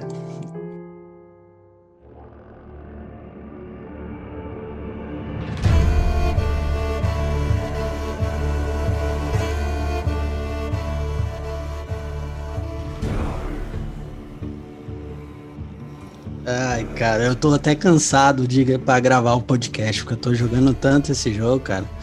Tantas horas de jogo, mas o jogo que eu tô detonando agora é nada mais, nada menos que Assassin's Creed Valhalla, cara. Olha aí, olha. cara, olha aí. Às vezes olha, como avacalha. Né? Avacalha. Assassin's Creed é que temos dois rostinhos felizes já na, na live, né? Diego e Kate aqui, fãs assumidíssimos de Assassin's Creed. Cara, Mas, cara, tô sentindo que o Diego vai soltar uma pedra que vai ser sinistra, cara, porque... Será, cara? Será? Não sei, cara, não sei, eu Acho que, eu acho que esse detonando é, é quase que um no plural, vai ser nós dois detonando agora, eu e Kate, porque eu sei que ela já jogou e eu quero ouvir muito o que ela tem para dizer. É, mas o jogo que eu tô jogando é Assassin's Creed, cara, é Valhalla, tô jogando pra PS5, fiz o esqueminha lá sugerido de upgrade que os amiguinhos indicaram. Então, bota a mídia do PS4, ganha o upgrade pro PS5 e se joga lá com um potencial Joga o jogo New Generation pelo é... preço de Old Generation. Mas você não pagou nada para jogar no PS5? Essa é a primeira pergunta, inclusive. Não, você paga, você paga o valor. Ah, eu então, o valor do, do, promocional da PS, da PS Store lá. Quando saiu, acho que foram 139, 140 reais no, no jogo para PS4 e já ganhou upgrade lá na. na ele comprou na o loja. jogo pro PS4 por 140 reais e fez o upgrade Exato. de graça pro uhum. PS5. É isso aí. É, Diego. Para de criticar é, não, também. Não é o preço cara. do upgrade. É, cara, eu tava querendo isso, cara, gente. O Diego ele pô, tá não, querendo. Eu tava tá querendo arrumar. Tu já pagou mais por Assassin's Creed, cara. Tu já Com pagou 299, hein? Nunca paguei 299 por Assassin's Creed. ah, então tá bom. Até porque não. três meses sai promoção, né? Ou é. menos que três meses. É, enfim, o jogo foi desenvolvido pela Ubisoft Montreal, né? Ele foi lançado dia 10 de novembro de 2020, daqui a pouco ele já faz aniversário. Tô jogando só ele agora, depois de muito tempo. É um jogo que eu queria jogar quando saiu, até pela temática viking ali. Sou muito fã da série Vikings aí, foi uma série que, que eu assisti todinha, já, já terminou inclusive. É, o jogo ele se passa inclusive no mesmo período histórico. Ele passa na época do Vikings e do da série, né? Vikings e do Last Kingdom, para quem já assistiu aí. É, e o jogo basicamente ele começa na Noruega, é, e rola alguns acontecimentos ali na Noruega, basicamente, e você decide migrar e seguir para para Inglaterra, seguir a história dos seus compatriotas. Você é o Ivor, ou Eivor, alguns chamam de Eivor. É, você pode, inclusive nesse jogo, o Eivor ele pode ser mulher ou homem. É uma parada que é é muito particular desse jogo, porque se eu não me engano, no, no outro, no último, vou, são nomes distintos, né? O experts de, de Assassin's Creed aí podem me corrigir, mas era Cassandra e Ale, era Aleixos? Eu não Alexios. Aleixo é o cara que vende é. dogão ali na, na é esquina. Isso aí. dogão é, do Aleixo. Exato, tu tinha o Alexis e, o, e a Cassandra, e nesse você é o Eivor, podendo ser homem ou mulher. E aí no jogo tem o seu irmão, que é basicamente Sigurd, é uma família que meio que te adotou, né? Se eu não me engano. Você é conhecido por marca do, por ser Eivor ou marca de lobo, porque lá quando você era criança você conseguiu uma cicatriz e consequentemente esse nome. E aí basicamente o jogo se desenrola ali. Já começa o jogo, você tem um direcionamento já para Inglaterra, então ele se passa ali em Wessex, na Mércia, em algumas regiões praticamente ali da Inglaterra.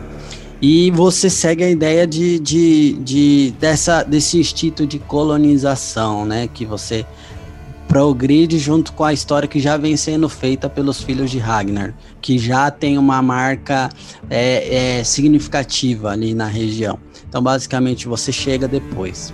Tá? Eu já tenho uma pergunta, posso fazer a pergunta? Pode. Cara, já que você está falando sobre a história, é, a, a série Assassin's Creed ela tem assim como temática é, falar que, que sempre tem um assassino no meio da história, né? Então você vai, vai lá pro Egito Antigo, tinha a gangue dos assassinos lá.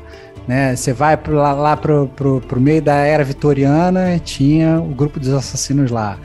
Né? E eles sempre arranjam uma maneira de falar que os assassinos estão em todos os lugares. Eu queria saber se nessa história do, do Valhalla, que obviamente vão, vão soltar a pedra de que existe o credo dos assassinos no meio dos vikings, né? Que, que era uma, uma um grupo que só falava entre eles, que ninguém inclusive entendia nada do que eles falavam e tal. Eu queria saber como é que eles fazem isso. Se eles simplesmente é, fazem a iniciação, se, se, se, rola tipo a iniciação do seu personagem, se ele se torna um assassino, ou de cara ele já é um, um brother da turma dos assassinos e tal. Como é que funciona isso no jogo? Sem muitos spoilers, só para eu entender mais ou menos uhum. se, se, a minha crítica ela vai vir direto ou se ela vai vir parcela.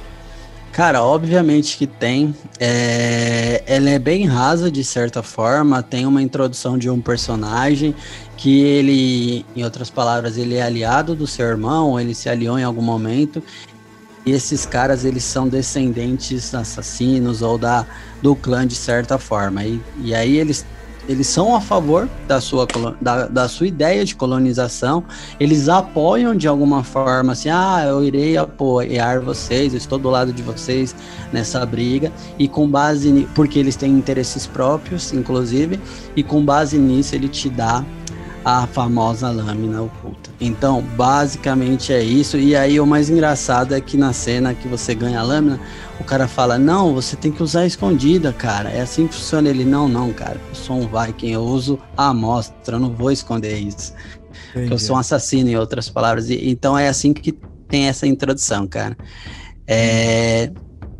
E até falando um pouquinho sobre o sobre o jogo em si, cara, acho que a história é um dos pontos mais altos, assim, a história é muito maneira. Eu acho que ela tem um, uma qualidade de vida não muito legal. Ela, se desenvolve muito de que cheguei na Inglaterra e agora você é delegado pela líder do assentamento em fazer alianças. Então você tem que ir cidade a cidade ou região por região fazendo alianças. E são diversas, eu acho que chuto mais de 10, não lembro. Mas são muitas alianças. Em cada aliança ou região você tem um núcleo de história, de 5 a 7, 8 missões, enfim, depende. Eu não cheguei a contar, algumas são menores, outras maiores, mas basicamente você vai no teu assentamento, tu escolhe lá na mesinha onde você na mesa de, no tabuleiro estratégico lá onde de guerra onde você vai fazer aliança.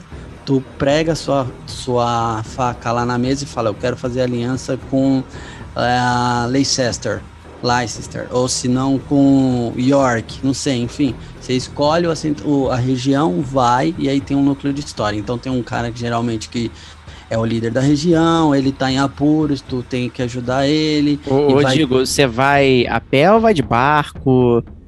É, tem Cara, toda aquela questão de distância, porque os outros, o Ords e o Odyssey, ele tinha uma parada que era muito complicada, era quando você tinha que ir para as regiões, e você tinha que ir para as regiões mesmo. Tipo, a próxima missão, ela tá a mais de 2 mil metros é, de não sei o que. Então você tem que pegar um barco, ir navegando e vai embora não sei o que. E eles repetiram, digamos, essa mecânica de distância e tudo mais para manter as regiões muito amplas. Como é que ficou isso aí? Cara, por mais que seja a temática Viking, você, eu toquei o jogo 90% sem fora do, do barco. Uhum. Então você tem que ir, óbvio, até para você pegar o primeiro atalho lá, viagem rápida é, o Eagle viu lá, mas até você ir lá, você tem que ir uma primeira vez. A questão que eu acho menos ruim é que você consegue ir a cavalo.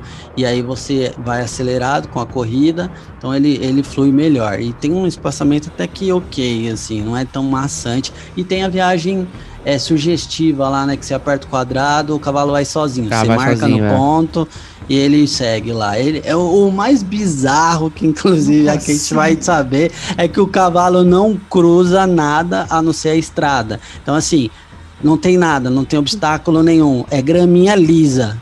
Melhor que até a terra da estrada. Mas ele não vai.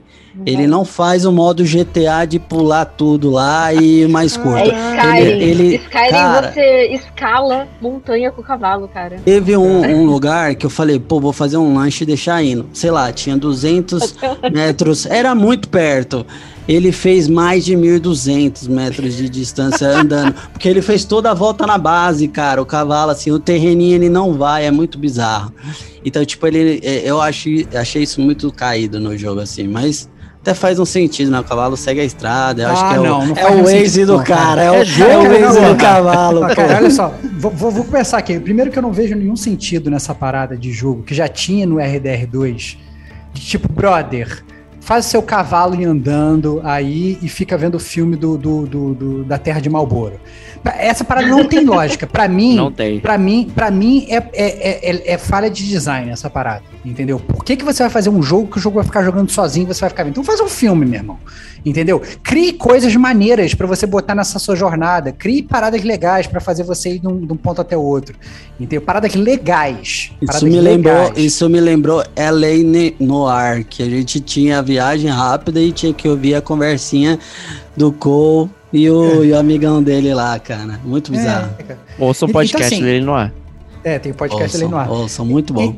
E, e, então, assim, então eu vou, eu vou fazer duas perguntas principais. Primeiro, já tirando um gancho disso que você falou, Diego, o, o Diego, nessa, nessa, é, nessa questão de movimentação no mapa. Eu tô fazendo, fazendo um paralelo aqui.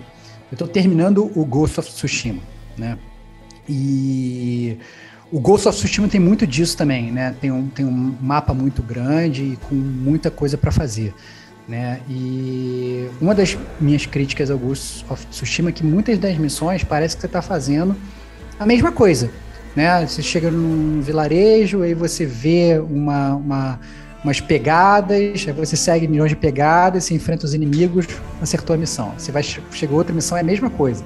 Você vê umas pegadas e tal, e você faz, e você fica, você fica naquilo. E o mapa, ele tem realmente muitas coisas para fazer, mas são sempre as mesmas coisas. Né? Então você tem um milhão de raposinhos para seguir, um milhão de bambus para cortar, um milhão de haikus para fazer. Você, você tem muitas coisas, de modo que é legal quando você faz as três quatro vezes primeiras, mas depois você fica, caraca, sabe? Eu tô fazendo sempre as mesmas coisas, né? É, então minha primeira pergunta é essa: um, o Valhalla, ele, você sente que está sempre fazendo as mesmas coisas ou você tem uma queda? Pergunta dois para você já já aliar isso.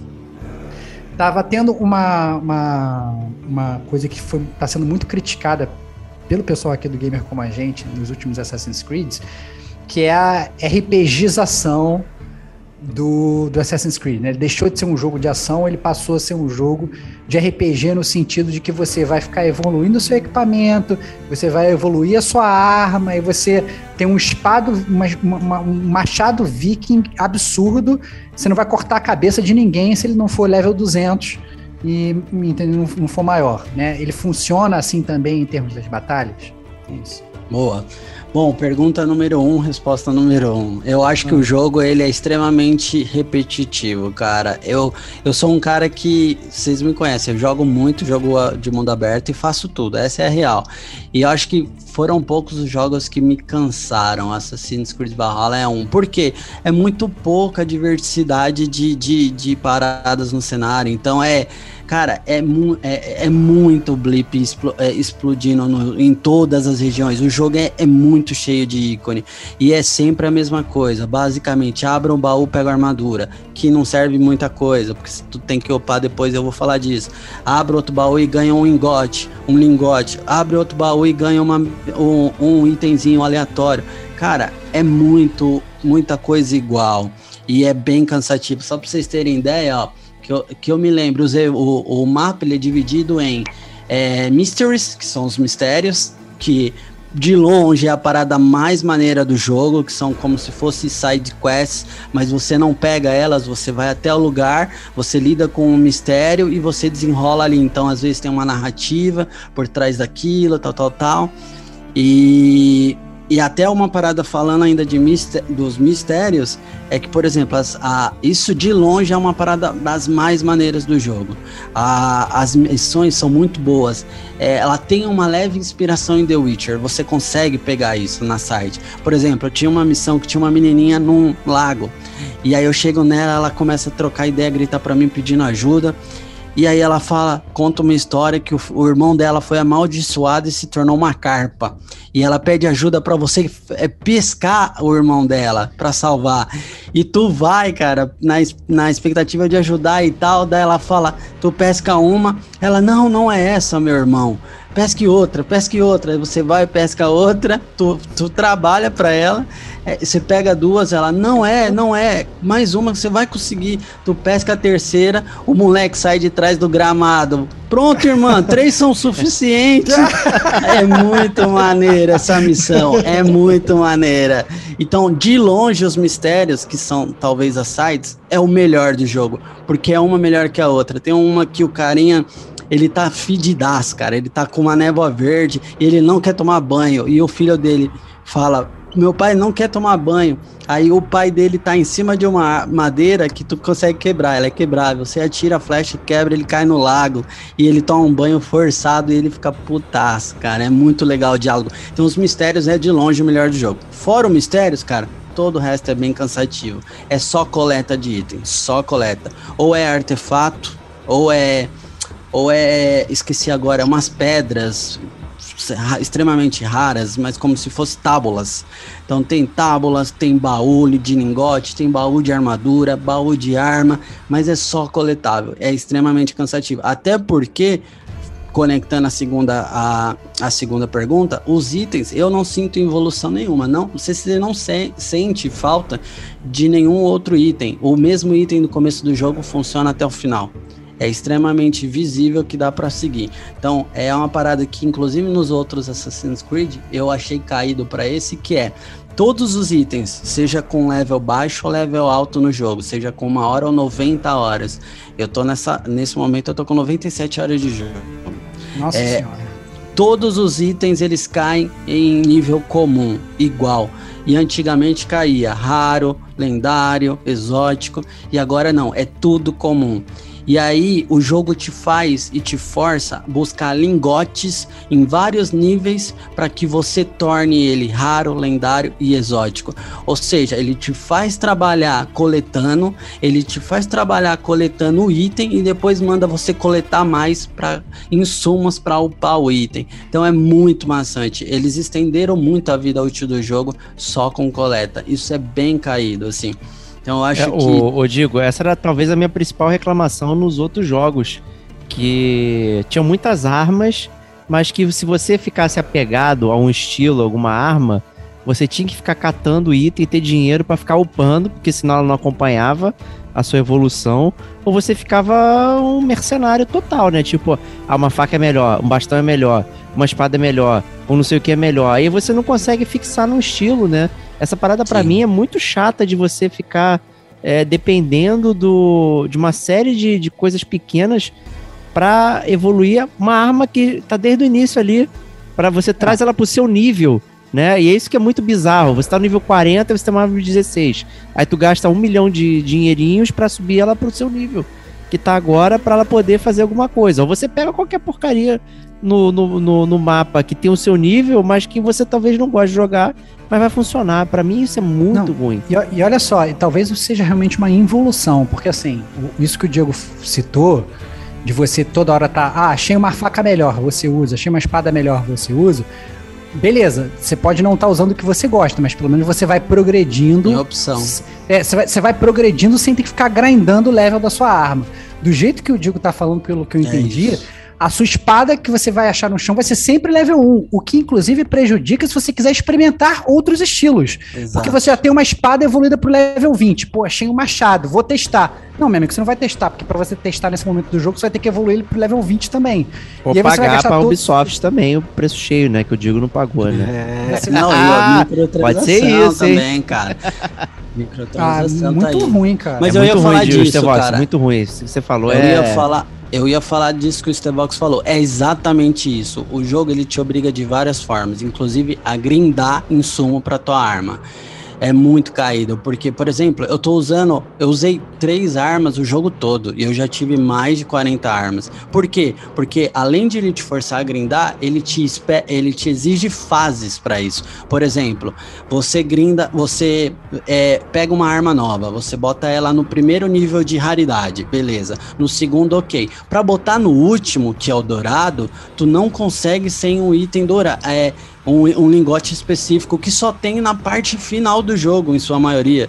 Ou seja, tu fica travado naquilo ali, entendeu? Então você é tão raro que quando eu peguei, eu botei os equipamentos que eu uso e eu não olho mais para nada, porque eu uhum. tenho que uhum. ficar explorando as regiões e pegando esse item para upar as outras armas e testar. Isso é bem caído. Além disso, também tem a parada de, de boss, cara. Boss não, né? Mini boss, inimigos do mapa. Tem muito inimigo no mapa, inclusive no começo do jogo, nos primeiros mapas que você não dá conta nem de dar um sopro no inimigo. Tu tem que grindar pra cacete pra voltar lá e matar. Sacou? Então o jogo ele ele realmente foi modelado para que você jogue ele buscando uma platina. Eu, eu vejo muito como isso, entendeu? Eu vi muito relato de gente que quis jogar a parada focada em história e tudo mais e sofreu porque não grindou, não fez coleta de item, não abriu os milhares de baús Sim, que eles colocaram no jogo.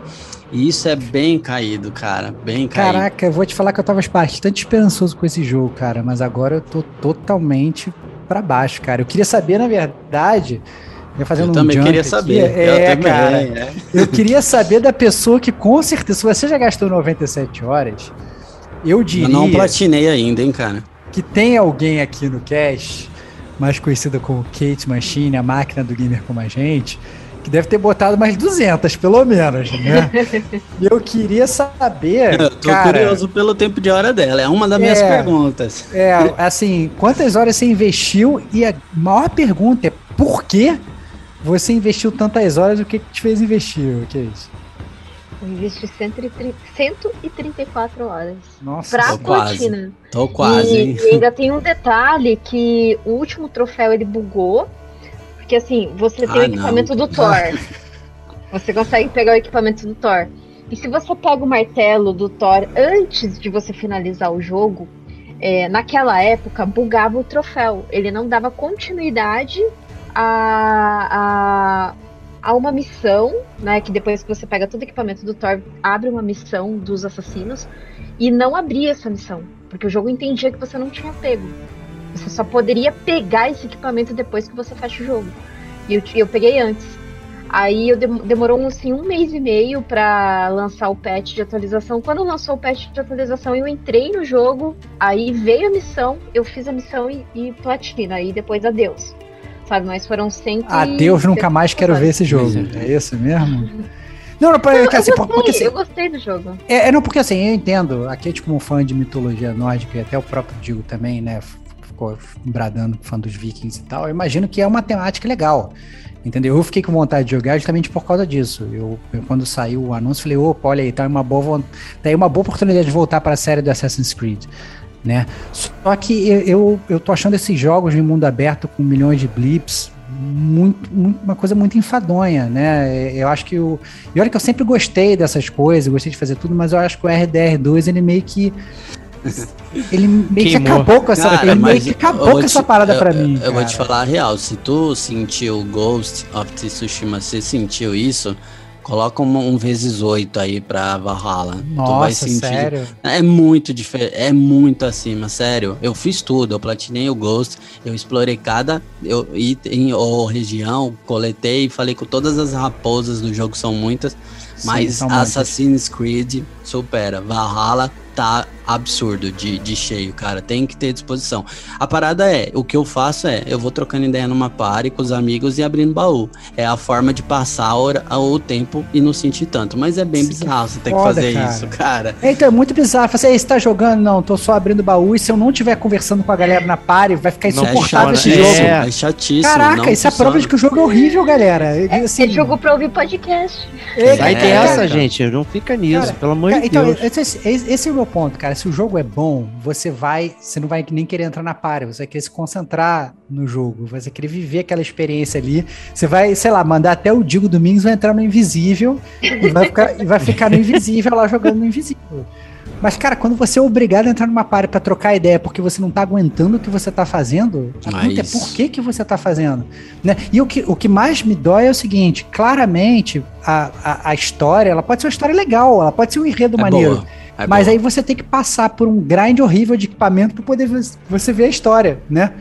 Então, assim. Esse é o resumo do Odyssey, cara. É exatamente tem, tem, isso. Tem nível de dificuldade? Você consegue botar no Easy para upar as paradas mais fáceis? Ou, não. ou não? Isso não muda, na verdade. o grind não. é o mesmo. Ó, ó, o grind e, é o mesmo. Então, no Odyssey, ele tem um negócio de qualidade de vida que você diminui os gaps, tá? De, de, de nível para missão, side quest e tudo mais. Ele hum. facilita essa parada. Tá? É, então, imagino que eles levaram isso para esse jogo também. Ah. Basta você futucar lá. Embora não levaram muitas coisas. vamos, vamos, vamos, Tem que ver. ver. O Odyssey ele tem, com certeza. É, você o, o troca que é engraçado, lá pra... né, cara? Você, você, você, na verdade, mudar o jogo pro easy. Não é easy. Sendo... É. Você deixa a dificuldade normal, é. mas você muda a, a, a, a diferença de níveis. Entendi. Quanto Entendi. tempo você demora pra... tanto, né? É, é, você diminui o grind. É, você não põe. O combate continua no mesmo é. nível, mas é, você é, é diminui o grind. É, a barrinha da qualidade de vida. Você quer ter mais qualidade cara, de vida, você quer ficar, ficar, ficar, ficar se fudendo aqui para sempre, né? É. É bem, é, bem simples para resumir e sintetizar essa questão da qualidade de vida e da progressão no jogo. Eu tô no level 350. 350. Eu não fiz a árvore de habilidade todas toda. Caralho, tá, ah, louco, tá louco. Você tá louco. Caraca. É Nossa. sério, pô, tem mais de 350 Eu não pontos. vou tocar nesse jogo. Não, a não parada, tu tem, tu tem uma parada lá que você tem para um troféu, você tem que fazer 480 para pegar um, um skill point diferenciado. Eu nem cheguei nesse, cara. Então, pra vocês terem uma noção, a parada é muito longa, muito mesmo. Mas assim, a história é muito boa. A, a parada é que eu não consigo seguir história focada, né? Isso é um, uma deficiência do Digo Domingues. Eu tenho que fazer as paradas, então eu termino todas as missões da região tal, eu fico lá coletando baú até seguir a próxima. E isso quebra muito o clima para mim. Então eu tô sentindo muito o jogo nesse sentido, entendeu? Acho que o combate de... não existe stealth praticamente nesse jogo. É muito raro. Ele virou um Ghost of Tsushima, é porrada, parry e é isso. É, achei que bacana a variedade, embora não dê para upar todas, a variedade de armas é bem maneira, porque o combate muda muito. É, eu testei, tô jogando com uma espadona Two Hands e é muito irada, é muito boa o carregado dela, o parry também. É, de longe, que nem eu falei, os mistérios é absurdo de bom. Acho que é o ponto alto do jogo. E a temática viking aí, cara, e nórdica é uma parada que me prendeu desde o trailer lá. Então, eu entrei bem hypada no jogo, igual vocês, assim. Acho que foi uma das coisas que mais me encantaram. Mas eu acho que eu senti muito do jogo assim até agora, o que eu joguei. Tem uma parada muito forte, eu não quero spoilerizar aqui sobre a temática nórdica e as conexões com todo o universo. É, mas eu esperava que ia ser bacana e foi bem enfadonho quando eu cheguei nessa fase.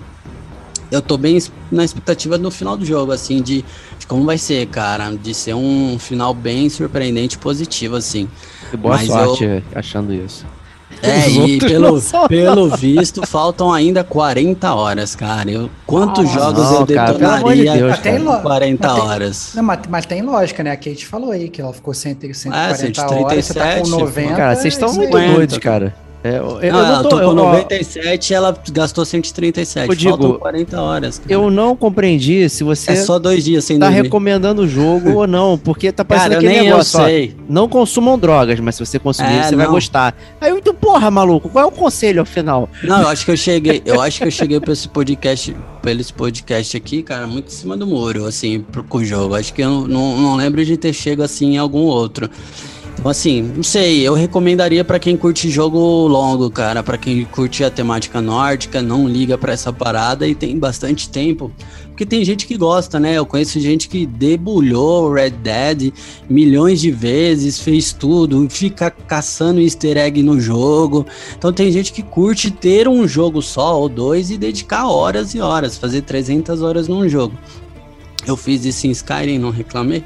Mas hoje a vida de pai já não me permite. Eu acho que 90 horas hoje Skyrim tem tá 10 sendo... anos e continua saindo. É, exato. e vamos jogar aí, vai ter upgrade, hein, mano? Pra quem, pra quem comprou a versão de aniversário, tem upgrade gratuito. Mas eu acho que é isso. Eu recomendo para quem curte a temática nórdica, quem é muito fã de Assassin's Creed, igual a Kate e o Diego, provavelmente vai curtir, embora tenha alguns defeitos. E para quem não não tem essa questão aí, tá sentindo bastante a questão de blips, de qualidade de vida e tal, acho que o jogo vai frustrar bastante. Porque, como eu disse, pelo menos eu entendi que o jogo não progride bem se você ruxar. Você pega muito inimigo que não anda. Você tem que grindar. Então essa parada ela frustra muito. Então é importante avaliar muito isso antes de entrar no jogo. Então Valhalla, Valhalla é isso aí, cara. Acho que eu Recomendo e desrecomendo. Um famoso em cima do muro. Em cima do muro. Excelente. Excelente. Então vamos aqui então terminar esse detonando agora com nossa amiga Kate Schmidt. O que, que você trouxe aí pra gente? Qual platina uh, da semana você traz pra gente? É o que tá detonando, né? O que você platinou é. agora.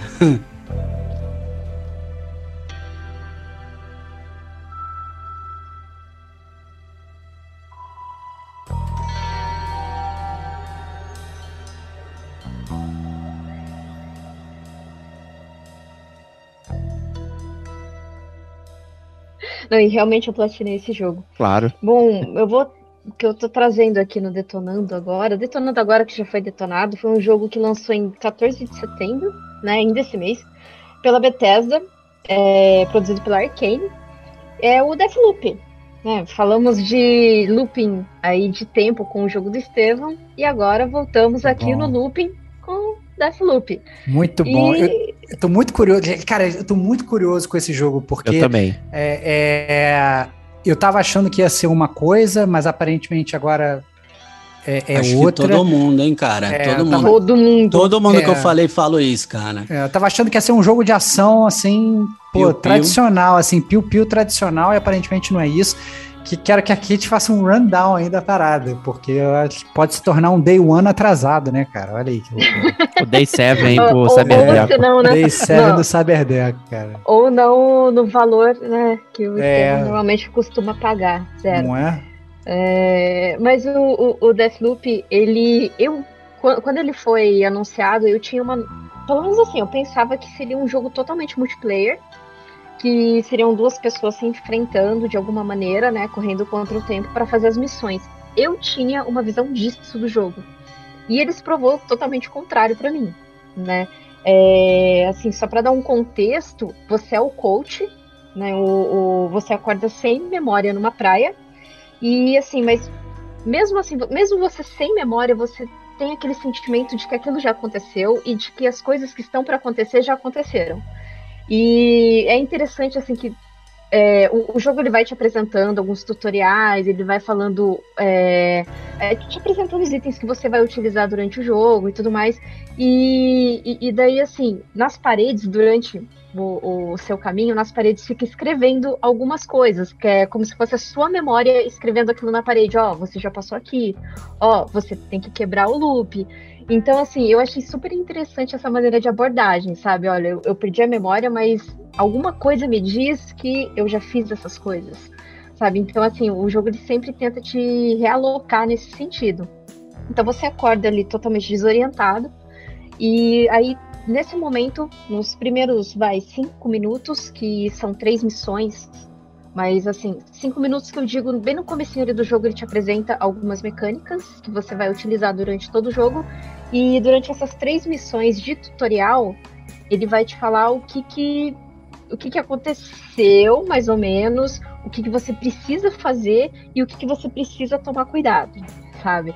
Então, ele, ele já te diz que o jogo vai se passar durante um dia todo.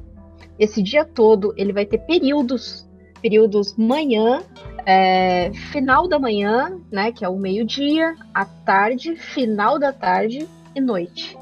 Então, durante todo esse período, você vai explorar quatro mapas. Esses quatro mapas. E, e, essas missões, esses quatro mapas, no comecinho, ele vai te direcionando, ó, agora você vai para essa missão, agora você vai para essa missão. Aqui você vai ter que explorar, aqui você não vai ter que explorar. As três primeiras é, missões, você não precisa ficar explorando tanto. Você segue só o que ele tá te falando, porque ele só tá te apresentando o jogo. Uhum. Então, essas três primeiras missões é só apresentação mesmo. Você não vai encontrar mais nada de exploração ali no mapa. Só é, ele te explicando todas as mecânicas. Depois dessas três missões é que a coisa começa a ficar interessante. Que quando, quando você vai. Durante essas quatro missões que você pode jogar, cada período que você entra nessas quatro missões são acontecimentos diferentes. Tá? Então, se eu for na, na, no segundo mapa ali, eu não, não, lembro agora o nome, é Bunker. É só um exemplo aqui. Eu vou ali no bunker durante o meio-dia, tá acontecendo tal coisa. Uh, aí eu exploro lá, consigo pistas. Essas pistas pode ser um toca, um gravador que tem alguma coisa falando sobre algum personagem do jogo. E isso abre mais possibilidades no meu jogo. E seguindo essa pista de áudio, eu consigo acessar outras coisas durante outros períodos em outros mapas, sabe? Então ele vai criando ramificações para eu poder chegar no, no, no, meu objetivo, que é quebrar esse looping. Eu estou num looping de um dia todo. Uhum. Então eu preciso quebrar esse looping durante todo, todo esse dia e esses períodos. Então eu preciso saber mais ou menos é, em qual mapa que eu preciso visitar, em qual período.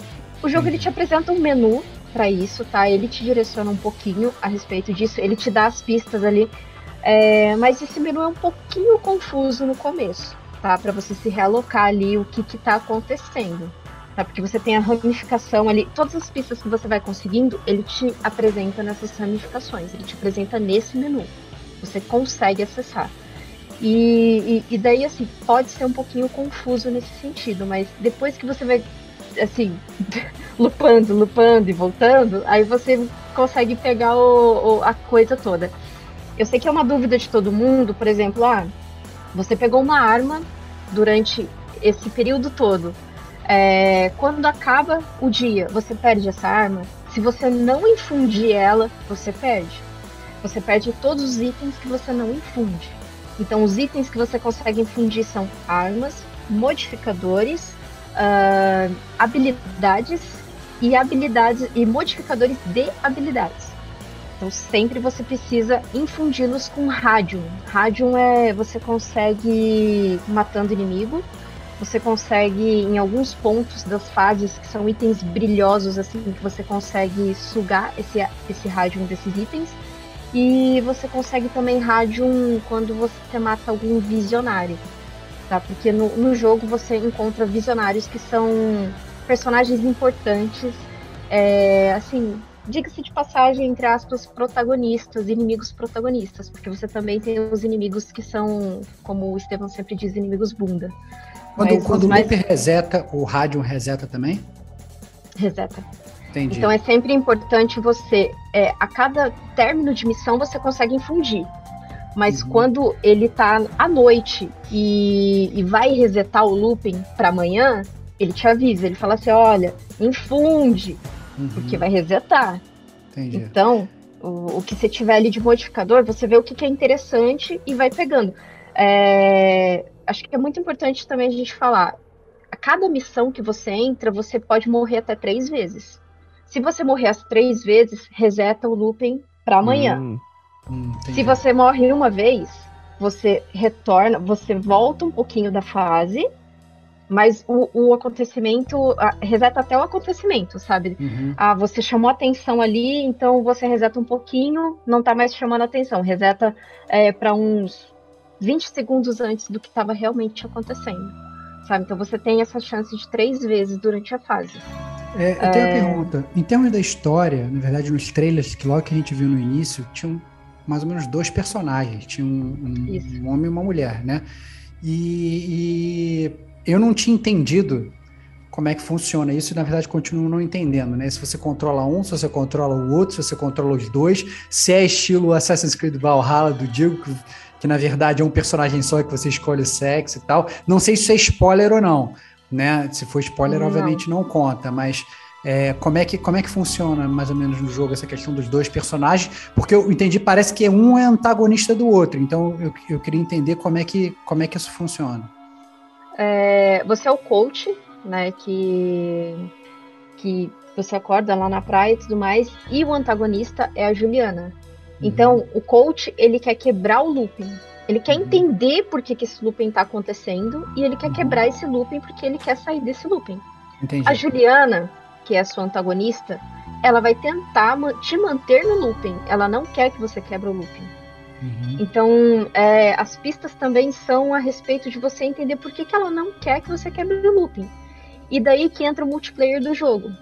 Tá? Então, durante a sua fase, durante a, a, as suas explorações ou suas idas nas missões, se você deixar o seu jogo em aberto, qualquer player online consegue entrar no seu jogo, como Juliana e vai te caçar. Ih, é o Dark Souls aí. Ah, não. Estilo Dark Souls, cara. Eu achei interessante essa agora, hein? Que interessante. É muito legal, é muito legal. Só que o, o detalhe tá aí. O coach ele pode morrer três vezes, tá? A Juliana, se você consegue matar ela no seu jogo, acabou, é só uma vez e é isso. Tá? Só que a Juliana, quando você entra com a Juliana, ela tem umas habilidades melhores que o coach. Melhores assim, é, no, no começo o coach ele come, é, assim, ele não tem tantas habilidades, né? Ele não tem tantos modificadores, não tem tantas armas diferentes. A Juliana não, ela já começa bem. Bem, upadinha. Ali, é, bem upadinha. Então a, a, é, é interessante, é legal. Só que se você não quiser jogar com esse modo de ah, invasão e tudo mais, você pode deixar só no modo amigos, só os seus amigos podem te invadir, ou você pode deixar no modo totalmente fechado. Só que isso não quer dizer que você vai estar livre da Juliana é, quem vai controlar a Juliana, por vezes, é o próprio jogo. Tá? Então, assim, ele pode te invadir a qualquer momento. Então, às vezes, você tá no finalzinho da missão, você fala, caraca, realmente, eu tô, tô acabando aqui essa missão, não sei o quê. Aparece a Juliana. E quando ela aparece, pra, não é você simplesmente você fugir dela. Sempre tem um ponto que você tem que ir para hackear esse ponto e você conseguir abrir a porta da sua fuga.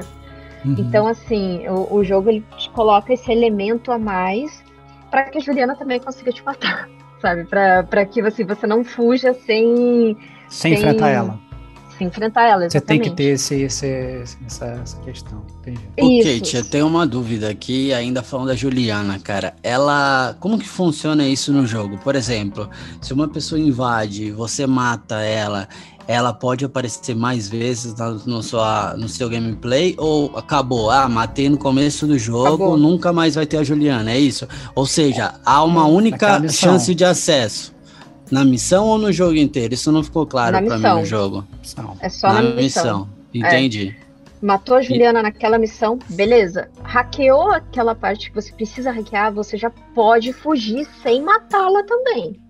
Uhum. Tá? Então, também é, vai muito dessa coisa de você ir tudo no, no furtivo para tentar hackear e fugir sem que aquele player te encontre ou até mesmo o, o próprio jogo te encontre, sabe? Aí você Uhum. vai no, no furtivo mesmo. Ah, Mas ah, ah, é, desculpa, só, só, só para fazer esse gancho, porque senão, para eu entender, eu digo. É, a fase ela é aleatória de alguma forma, porque, por exemplo, se você tem que hackear um computador, você está tá falando, tem que hackear, sei lá, XYZ.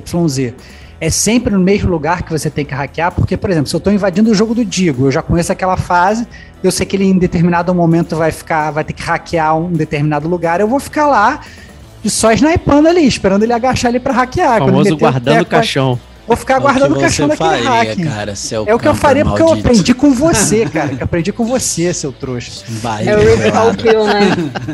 Então, eu queria entender Não. assim, como é que funciona, porque senão, porque se for assim, eu acho que fica meio assim, pré-determinado, né? É, como é que funciona, Kate? Não, muda de acordo, muda de acordo com o período. Do, do Ah, período entendi. e a progressão que você tá. é, Do jogo. com- do jogo, isso. Entendi. Muda, entendi, entendi. muda sim. É, só que eu achei que, por exemplo, quem, quem entra como Juliana agora e quem é novato pegando no jogo vai morrer muito com Juliana. Entendi. É Zil É já, né, cara? Já, já pegou qualquer muita jogo. manha. Pegou muita manha. É, pra qualquer jogo, exatamente. Se jogar BS, né? Ô, E- Kate, mas eu tenho uma dúvida em relação à frequência, cara, disso. Porque de longe isso é uma parada que me irrita muito. Porque eu sou o tipo de cara que tô jogando, eu ponho pause pra ir olhar o meu filho que nasceu agora, pra fazer um café. E com Bloodborne e Dark Souls, eu, eu odiava isso, porque o jogo não tem online e você botava um pausezinho que não é um pause, e ali tirar água do joelho e você voltava morto, cara, porque algum maldito invadia o teu mundo e acabava com você. E às vezes era muito frequente. Em Bloodborne, por exemplo, era um atrás do outro, enquanto você não matava-se a bruxa lá que toca o sino, que deixa o mundo aberto. Então, como que funciona isso? É maçante esse, esse nível de invasão é, e tudo mais? É, essa é a minha dúvida para até você seguir para os demais, que acho que o jogo é muito mais que isso, né? Esse é só um gancho e o jogo tem muito mais a se falar. É, é, na real, assim, você pode deixar fechado esse, esse modo online. Você deixando fechado o modo online, o, é muito. É bem raro o próprio jogo te, te invadir, sabe? É, é uma a cada três missões que você vai, uma a cada quatro, é bem raro mesmo. E se você tem morrido bastante para as invasões, o jogo fica com um pouco de dó, de pena de você. E, e para, mas assim, não é E difícil. ativa o modo Diego, né? Opa, aí, aí gostei, vou comprar. Olha aí. Quando é a Juliana do jogo te invadindo, é muito, é muito assim, tranquilo de matar ela, sabe? É muito bem, bem de boa mesmo. É, daí, se você tem uma invasão, você tem que tentar não, não chamar atenção. Não chamar atenção até dos próprios inimigos, porque os inimigos te spotando, a Juliana te spota. Então você precisa tentar ser o mais furtivo possível é, colocar armadilhas para pegar ela também, né, que você pode fazer isso. E Sniper sempre será sua boa amiga. É, essa era a minha- Armas de longa distância. Essa era a minha dúvida, Kate, porque eu sou fã né, dos jogos da Arkane, né, e o Dishonored 1 e 2, eles privilegiam muito é, a furtividade, né, você ir direto não é legal, principalmente porque não tem armas, né, o Dishonored ele tem um, ar- um arco e flecha, né, uma alabasta e tudo mais. Aí tem o Prey, né, que trouxe armas, mas também tem poderes, né, muito parecido até com o Dishonored, né, e você mencionou muitas armas no jogo, você pode dar tiro, eu vi alguns trailers e tal, o jogo tem poderes, como é que, como é, que é esse esquema? Tem um mix, um balanço de, de coisas extraordinárias que você pode fazer versus tirinhos? Tem, você tem, você tem dois espaços para equipar os poderes. Então você pode carregar dois poderes por vez, é, mais o poder do, do retorno, né? Do loop. Que você Uhum. pode morrer três vezes a cada fase. Então, um que eu, sei, que eu usava bastante é aquele teleporte que é muito parecido com o Dishonored. Né, que você, você spota ali aquela, a- aquele local que você quer fazer aquele dash, né? Que é Uhum. que- aquele teleporte. Eu usava muito, daí é muito, muito, muito importante. É uma das coisas que eu mais utilizava. Tem o poder da invisibilidade, tem o poder do. do que, que te deixa, deixa suas habilidades. Habilidades não, suas armas mais bufadas, que já é pra quem é mais a- aggressive mesmo, sabe? Que quer ir pra porrada, que quer ir pro, pro tiro. É, e, e também tem os. Acho que o que te ajuda mais. Você assim. Tem um- uma gama de, de, de coisas para você usar para suas abordagens. Então, assim, se você quer uma abordagem mais furtiva, você tem modificadores para isso. Ah, Uhum. você mata, você dá mais dano, mais dano é, matando o, o boneco assim pelas costas, ou senão você dá mais dano com tiros na cabeça no furtivo quando você não tá em alerta. Então, assim, você consegue buildar de acordo com o seu tipo de abordagem de jogador, né? De gameplay. Você pode ser agressivo? Pode, mas, cara, você toma muito dano. É muito, muito, muito dano mesmo. Então, assim, não, não é fácil, não é um tiroteio fácil. E a combinação das habilidades com armas é muito interessante, é muito legal. Então, tem o teleporte, tem invisibilidade, tem a- a- o poder que, que vai amplificar o, o, o seu dano com arma. Tem, tem também. Eu, eu usei o- os outros bem, bem, bem pouquinho mesmo. Tem, o, tem armas também que, que dropam dos próprios visionários, que são esses é, bosses, né, essas protagonistas mais importantes que você mata e adquire o poder por eles, né? Porque cada visionário carrega um poder. Então, assim, para você conseguir esse poder, você tem que matar esse visionário. Então, pô, o do teleporte, você tem que matar o visionário que detém esse poder do teleporte. Tem eh, esse poder bufado, você tem que matar o visionário desse poder bufado, o visionário da invisibilidade. Então, assim, para você adquiri-los, você precisa matar.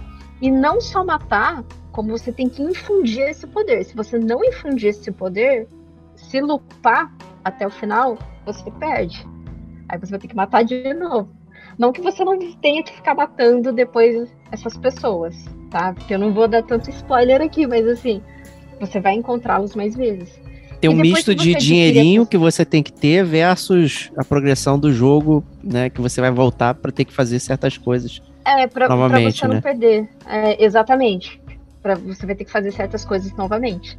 É, só que, por exemplo, não é porque o visionário tá naquele mapa que você necessariamente tem que matar aquele visionário todas as vezes. Às vezes você vai visitar aquele mapa em que o visionário está, o alvo, né, está, mas você não vai fazer essa missão de matar o alvo. Você vai fazer uma outra missão que é para você conseguir informações para abrir um bunker em uma outra é, é, ou, ou até mesmo naquela mesma missão, só que num período diferente. Então, por, por exemplo, só dar um exemplo assim bem rápido, não é spoiler.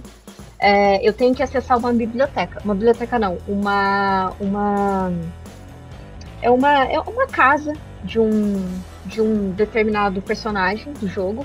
E essa casa tá pegando fogo. E daí eu precisava muito das informações que estavam ali. Então, se meio-dia ela tá pegando fogo, então acho que de manhã ela não estava pegando fogo. Porque eu ouvi numa conversa que o fogo começou em tal horário. Então eu vou acessar essa fase em tal horário porque eu sei que não vai estar pegando fogo. Entendeu? Então tem muito dessas coisas de dicas que você vai pegando e o jogo não só você vai pegando, claro que porque a sua mente não vai ser uma, um- uma super memória, né? Mas ele vai colocando ali no menu. Ele vai escrevendo, ele vai escrevendo as pistas ali para escrevendo. você poder, poder acessar. Segui-las corretamente. Ok, Kate, até, até ia falar, cara, é, acho que muita gente tem dúvida no jogo, já que você falou dos visionários e tudo mais, fala um pouquinho da premissa do jogo, do objetivo do jogo, porque eu acho que ele fala muito sobre o que é Deathloop, né? Que foi aí Uhum. que me ganhou e fez eu comprar, inclusive já joguei o começo, tentei ser stealth, caí do barranco, todo mundo me viu e atirou em mim, foi frustrante. Mas conta, conta sobre os visionários e a história do jogo, qual que é o objetivo? Acho que é a parte mais irada. É, os visionários. Porque é, eu não, eu não, não é bem spoiler isso, tá? Porque você descobre isso bem no comecinho do jogo. Então, é, eu preciso quebrar o looping. E esses visionários, eles mantêm o looping de alguma forma. Assim como a Juliana. A Juliana, ela me caça. E esses visionários, eles mantêm o looping de alguma maneira. Então, eu descubro que para eu quebrar esse looping, tá o foco, o, o, meu foco é nesses visionários, tá? Então, assim, é, não, não é spoiler, tá? Você descobre isso no comecinho. Então, o meu, para eu quebrar esse looping, eu preciso matar todos os visionários. A Kit toda cuidadosa em falar tem que matar os oito visionários é. em um dia, cara, em um ciclo. É isso o jogo, né? Isso. Em um ciclo, né? Então, em, em, em, uma, em uma manhã, tarde, noite, que seja, você tem que ma é. conseguir matar todos os visionários em um ciclo só. Todos os visionários, exatamente. Hum. Mas por que, que tem que ser os visionários? Aí você descobre no jogo, sabe? Entendi. Então isso vai te levando uma pista a outra. Ah, esse, e, e, é legal que você descobre muito da vida daquele visionário, o que, que ele faz, o que, que ele fazia, quem que você é. Porque, uhum. porque você não tem memória. Você não olha tem aí, memória. Cara. Já vou, Mas, já assim, vou chutar aqui que você é um visionário, hein? É, é não, olha o spoiler fake aí, cara. Olha, não sei, que eu nunca joguei, tô chutando. Eu posso, eu posso spoiler chutar. fake é spoiler. Posso chutar, posso chutar. O, o, o futuro dirá se eu acertei ou não, cara. E é engraçado que quando um dos inimigos vem você, eles falam, é o coach, não sei o quê. Ou senão, quando acontece alguma coisa, eles comentam assim, espero que não seja o coach. Então, assim, eles te conhecem. Eles Maneiro. sabem quem você é. E eles esperam que você vá ali. Sabe? Então você fica, por que esses caras tá me esperando aqui, né? E você vai descobrindo isso. Então isso, isso é, é algo que eu. O que eu achei muito legal desse jogo é que ele vai te levando pista a pista e quando você descobre as coisas, você realmente fica muito impactado. Sabe? É uma profundidade, né, cara? Não, eu tenho, eu tenho, é muito legal. Eu tenho uma pergunta sobre, sobre a história do jogo que vai muito com base no, no, jogo que eu falei, que é o 12 Minutes. Né? No 12 Minutes, só você tem conhecimento do loop, né? Pelo, pelo que você falou aí, com certeza tem pelo menos algumas pessoas que têm conhecimento do loop. É você, a Juliana e os Visionários. Mas os outros personagens que estão no jogo, eles também têm conhecimento que eles estão no loop ou Sim. não? Tem também. Todo mundo então sabe que tá no loop. Todo mundo ali. sabe que tá no loop. Nossa, Sim, que interessante, cara. É uma premissa, é uma premissa diferente de loop temporal, né? Que todo mundo sabe que tá vivendo aquela parada ali. E quer manter, né? Pelo visto, inclusive, né? Isso, é. eles querem manter. E assim, o seu mistério é descobrir por que, que eles querem manter, como que eu vou fazer para reunir os, os, visionários em um dia só, para eu conseguir matar todos, em um dia só, né? Porque eles estão separados e eu preciso uhum. reunir eles. E para eu reunir eles, eu preciso descobrir da vida deles, eu preciso descobrir do, do de, de como que é o dia a dia deles para tentar modificar alguma coisa ali, não sei. E, e o que eu acho mais legal também é que alguns puzzles ali de senhas que você tem que colocar, o que é para mim vai ser diferente pro Estevão, vai ser diferente pro Diego, vai ser diferente pro Digo. Maneiro. Se o Digo chegar para mim no, no grupo e falar assim, ô Kit, qual que é a senha aqui do ah, computador? aqui, né, cara? Pô, me dei mal, então. vai. Vou dar um vai. Google aqui. Acabou com não o walkthrough do Diego, cara. Acabou, acabou. É acabou. random. É total random. Ah, não, cara, Você, você tem que... Você descobre e é randômico, sabe? Então, eu achei legal isso. O Dishonored 2 tinha isso também, de senha de cofre, tudo, tudo aleatório também, não era... É, não era né, entregue tinha. assim, você tinha que descobrir realmente dentro do jogo. Né, já algo da Arkane aí no esquema. Tinha. Bem interessante. É, é, é, bem, bem interessante. E o que eu achei legal também que os troféus, é, pelo menos é, eu platinei ele, eu achei legal no sentido que ele te dá alguns desafios, sabe? E eu só não vou falar aqui porque é spoiler. Mas depois que você terminou o jogo, você acessa os troféus ali, você vê que algumas coisas dá para você fazer sabe? Tipo, ah, eu vou testar isso, vou testar aquilo, agora que eu já terminei o jogo, vou testar tal coisa. E, e daí é, é satisfatório. É um, uma platina que é muito, muito, muito satisfatória mesmo. Eu super recomendo. E é um jogo que, olha, cara, eu não tava hypada e, e me surpreendeu demais. para mim é o jogo do ano. Olha aí, já, esse, esse é spoiler, isso? hein? Que isso, é isso, hein, cara? Pô, até o, falar o GCG Awards, cara. Eu vou te falar que eu acho que eu tô triste com Valhalla, porque eu quero começar logo o Deathloop e eu não saio dessa porra desse ciclo Você desse tá no Valhalla. loop aí do, do jogo Ah, ruim, é, cara. Larga cara. Larga, cara, larga, cara. Mas Vai- é de jogo ruim, cara. Cara, não, tu dropa. cara, eu não jogo, eu não dropo termina a jogos. história, termina Esse é a o- história logo. Termina a história, depois você Eu volta. não deixo ficar nenhum, sol- nenhum soldado fica para trás, cara. Cara, cara, termina, termina a história do Valhalla, entendeu? E depois você volta pra ficar catando cacareco, cara. Dane-se, pô, Não. termina a história. Inclusive, uma parada que eu vi do Deathloop que eu achei muito massa é que, por exemplo, para você juntar dois visionários, você, sei lá, tem que saber que o Stevox curte almoçar a marmitinha no boteco da frente, junto com o Diego, amanhã das 11 horas, tá ligado? Então você sabe que eles se encontram ali e que por acaso passa o Digo na frente de carro, sabe? Hipoteticamente falando aqui. Maneiro. Então é muito maneiro. Você tem que investigar, investigar, viver o ciclo. Eu vejo muito do Deathloop quando a gente fala aqui em tw- 12 Minutes também. Então acho que é bem propício esse podcast, né? A gente já sai louco pra voltar no tempo. Eu tenho uma última dúvida aqui. É, quando a gente entra pra comprar, a gente tem a versão Deathloop PS5 ali, 300 mango, e tem a versão Deluxe Edition, que vem o íconezinho do PS4. Mas esse jogo é pra PS4 também ou não?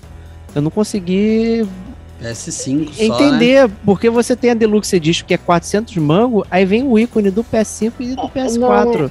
É que essa Deluxe ela vem a trilha sonora. Aí a trilha eu sonora toca no ouvir do seu PS4. PS4.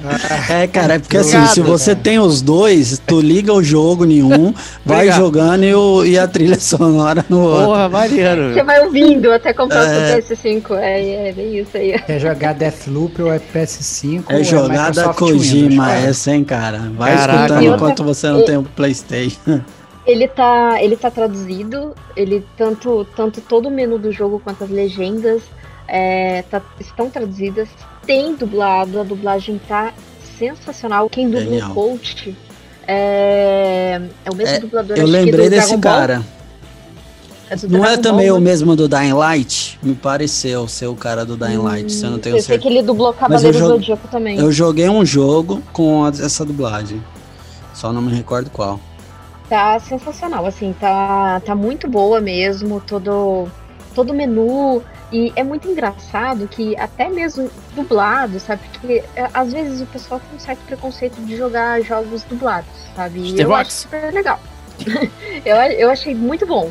Então, o- o- é, é legal que às vezes o coach e a Juliana, eles se alfinetam, assim, porque a Juliana, ela fica no rádio se comunicando com o coach. E ela faz várias piadas, ela zoa ele, ele zoa ela, sabe? Então, assim, tem muito humor. O jogo tem muito, muito, muito humor mesmo. Então, assim, cara, recomendadíssimo. É um jogo sensacional. Claro, ainda tá muito caro, não é acessível porque é só pra PlayStation 5, infelizmente. Sabe? Infelizmente, só pra PlayStation 5. Eu espero que todos possam jogar Deathloop em algum momento. E que venha pra Game Pass também, porque Arcane e a Bethesda é estúdio da Microsoft. Só que antes da Microsoft comprar a, a Arcane, é, eles já tinham um contrato de exclusividade com o PlayStation, né? Então, logo, logo, eu acho que daqui só um ano, é, a exclusividade deve ser perdurar aí uns um ano mais ou menos, e depois vem acho que pra Game Pass, eu acho. Vale salientar que ele veio mais barato na PS Store. Ele veio a 240, na época não veio a 299. É, 299, né? E também tem sido um dos jogos que mais tem saído em preço baixo aí na Amazon tudo mais. O jogo saiu a 240, 230 nas primeiras duas semanas de jogo. E a gente sabe que a maioria vem a 300 pau. Aí, Tava o- vindo, os o- lançamentos estavam vindo a tudo 320, 359 ali, dependendo. então aí vale a deixa, né? Justíssimo. Então, excelente antes- detonando agora, hein? Quer falar mais Então, alguma coisa, Samuel? antes de encerrar, não, eu só queria falar que vocês falaram do negócio do Deathloop tá em português e tal. Isso estava na minha, na minha pauta secreta para falar do 12 Minutes, que o jogo ele tá legendado em português, né? Então, assim, a galera que, que não tiver aí a, a benesse da língua inglesa e tal, é, pode baixar o 12 Minutes também com para poder vai jogar com legenda e vai entender perfeitamente o jogo. É isso. É, o Twin Mirror eu não de falar. recomendei, então não importa se tá em português ou não, mas tá também. Esse que, que ninguém vai jogar. É isso. Entendi, entendi. Então esse é o Valhalla resumo. também tá. É, Val- Valhalla, Valhalla deve estar. tá, Valhalla é, é É, tipo. Valhalla tá Valhalla dublado. Valhalla tá O dublado. Valhalla tá dublado, legendado, só que você tem que abrir os baúzinhos e pegar o vocabulário uma a uma, cara. Nossa, senhora, cada letra. Pelo amor de Cada Deus, letra. que loucura.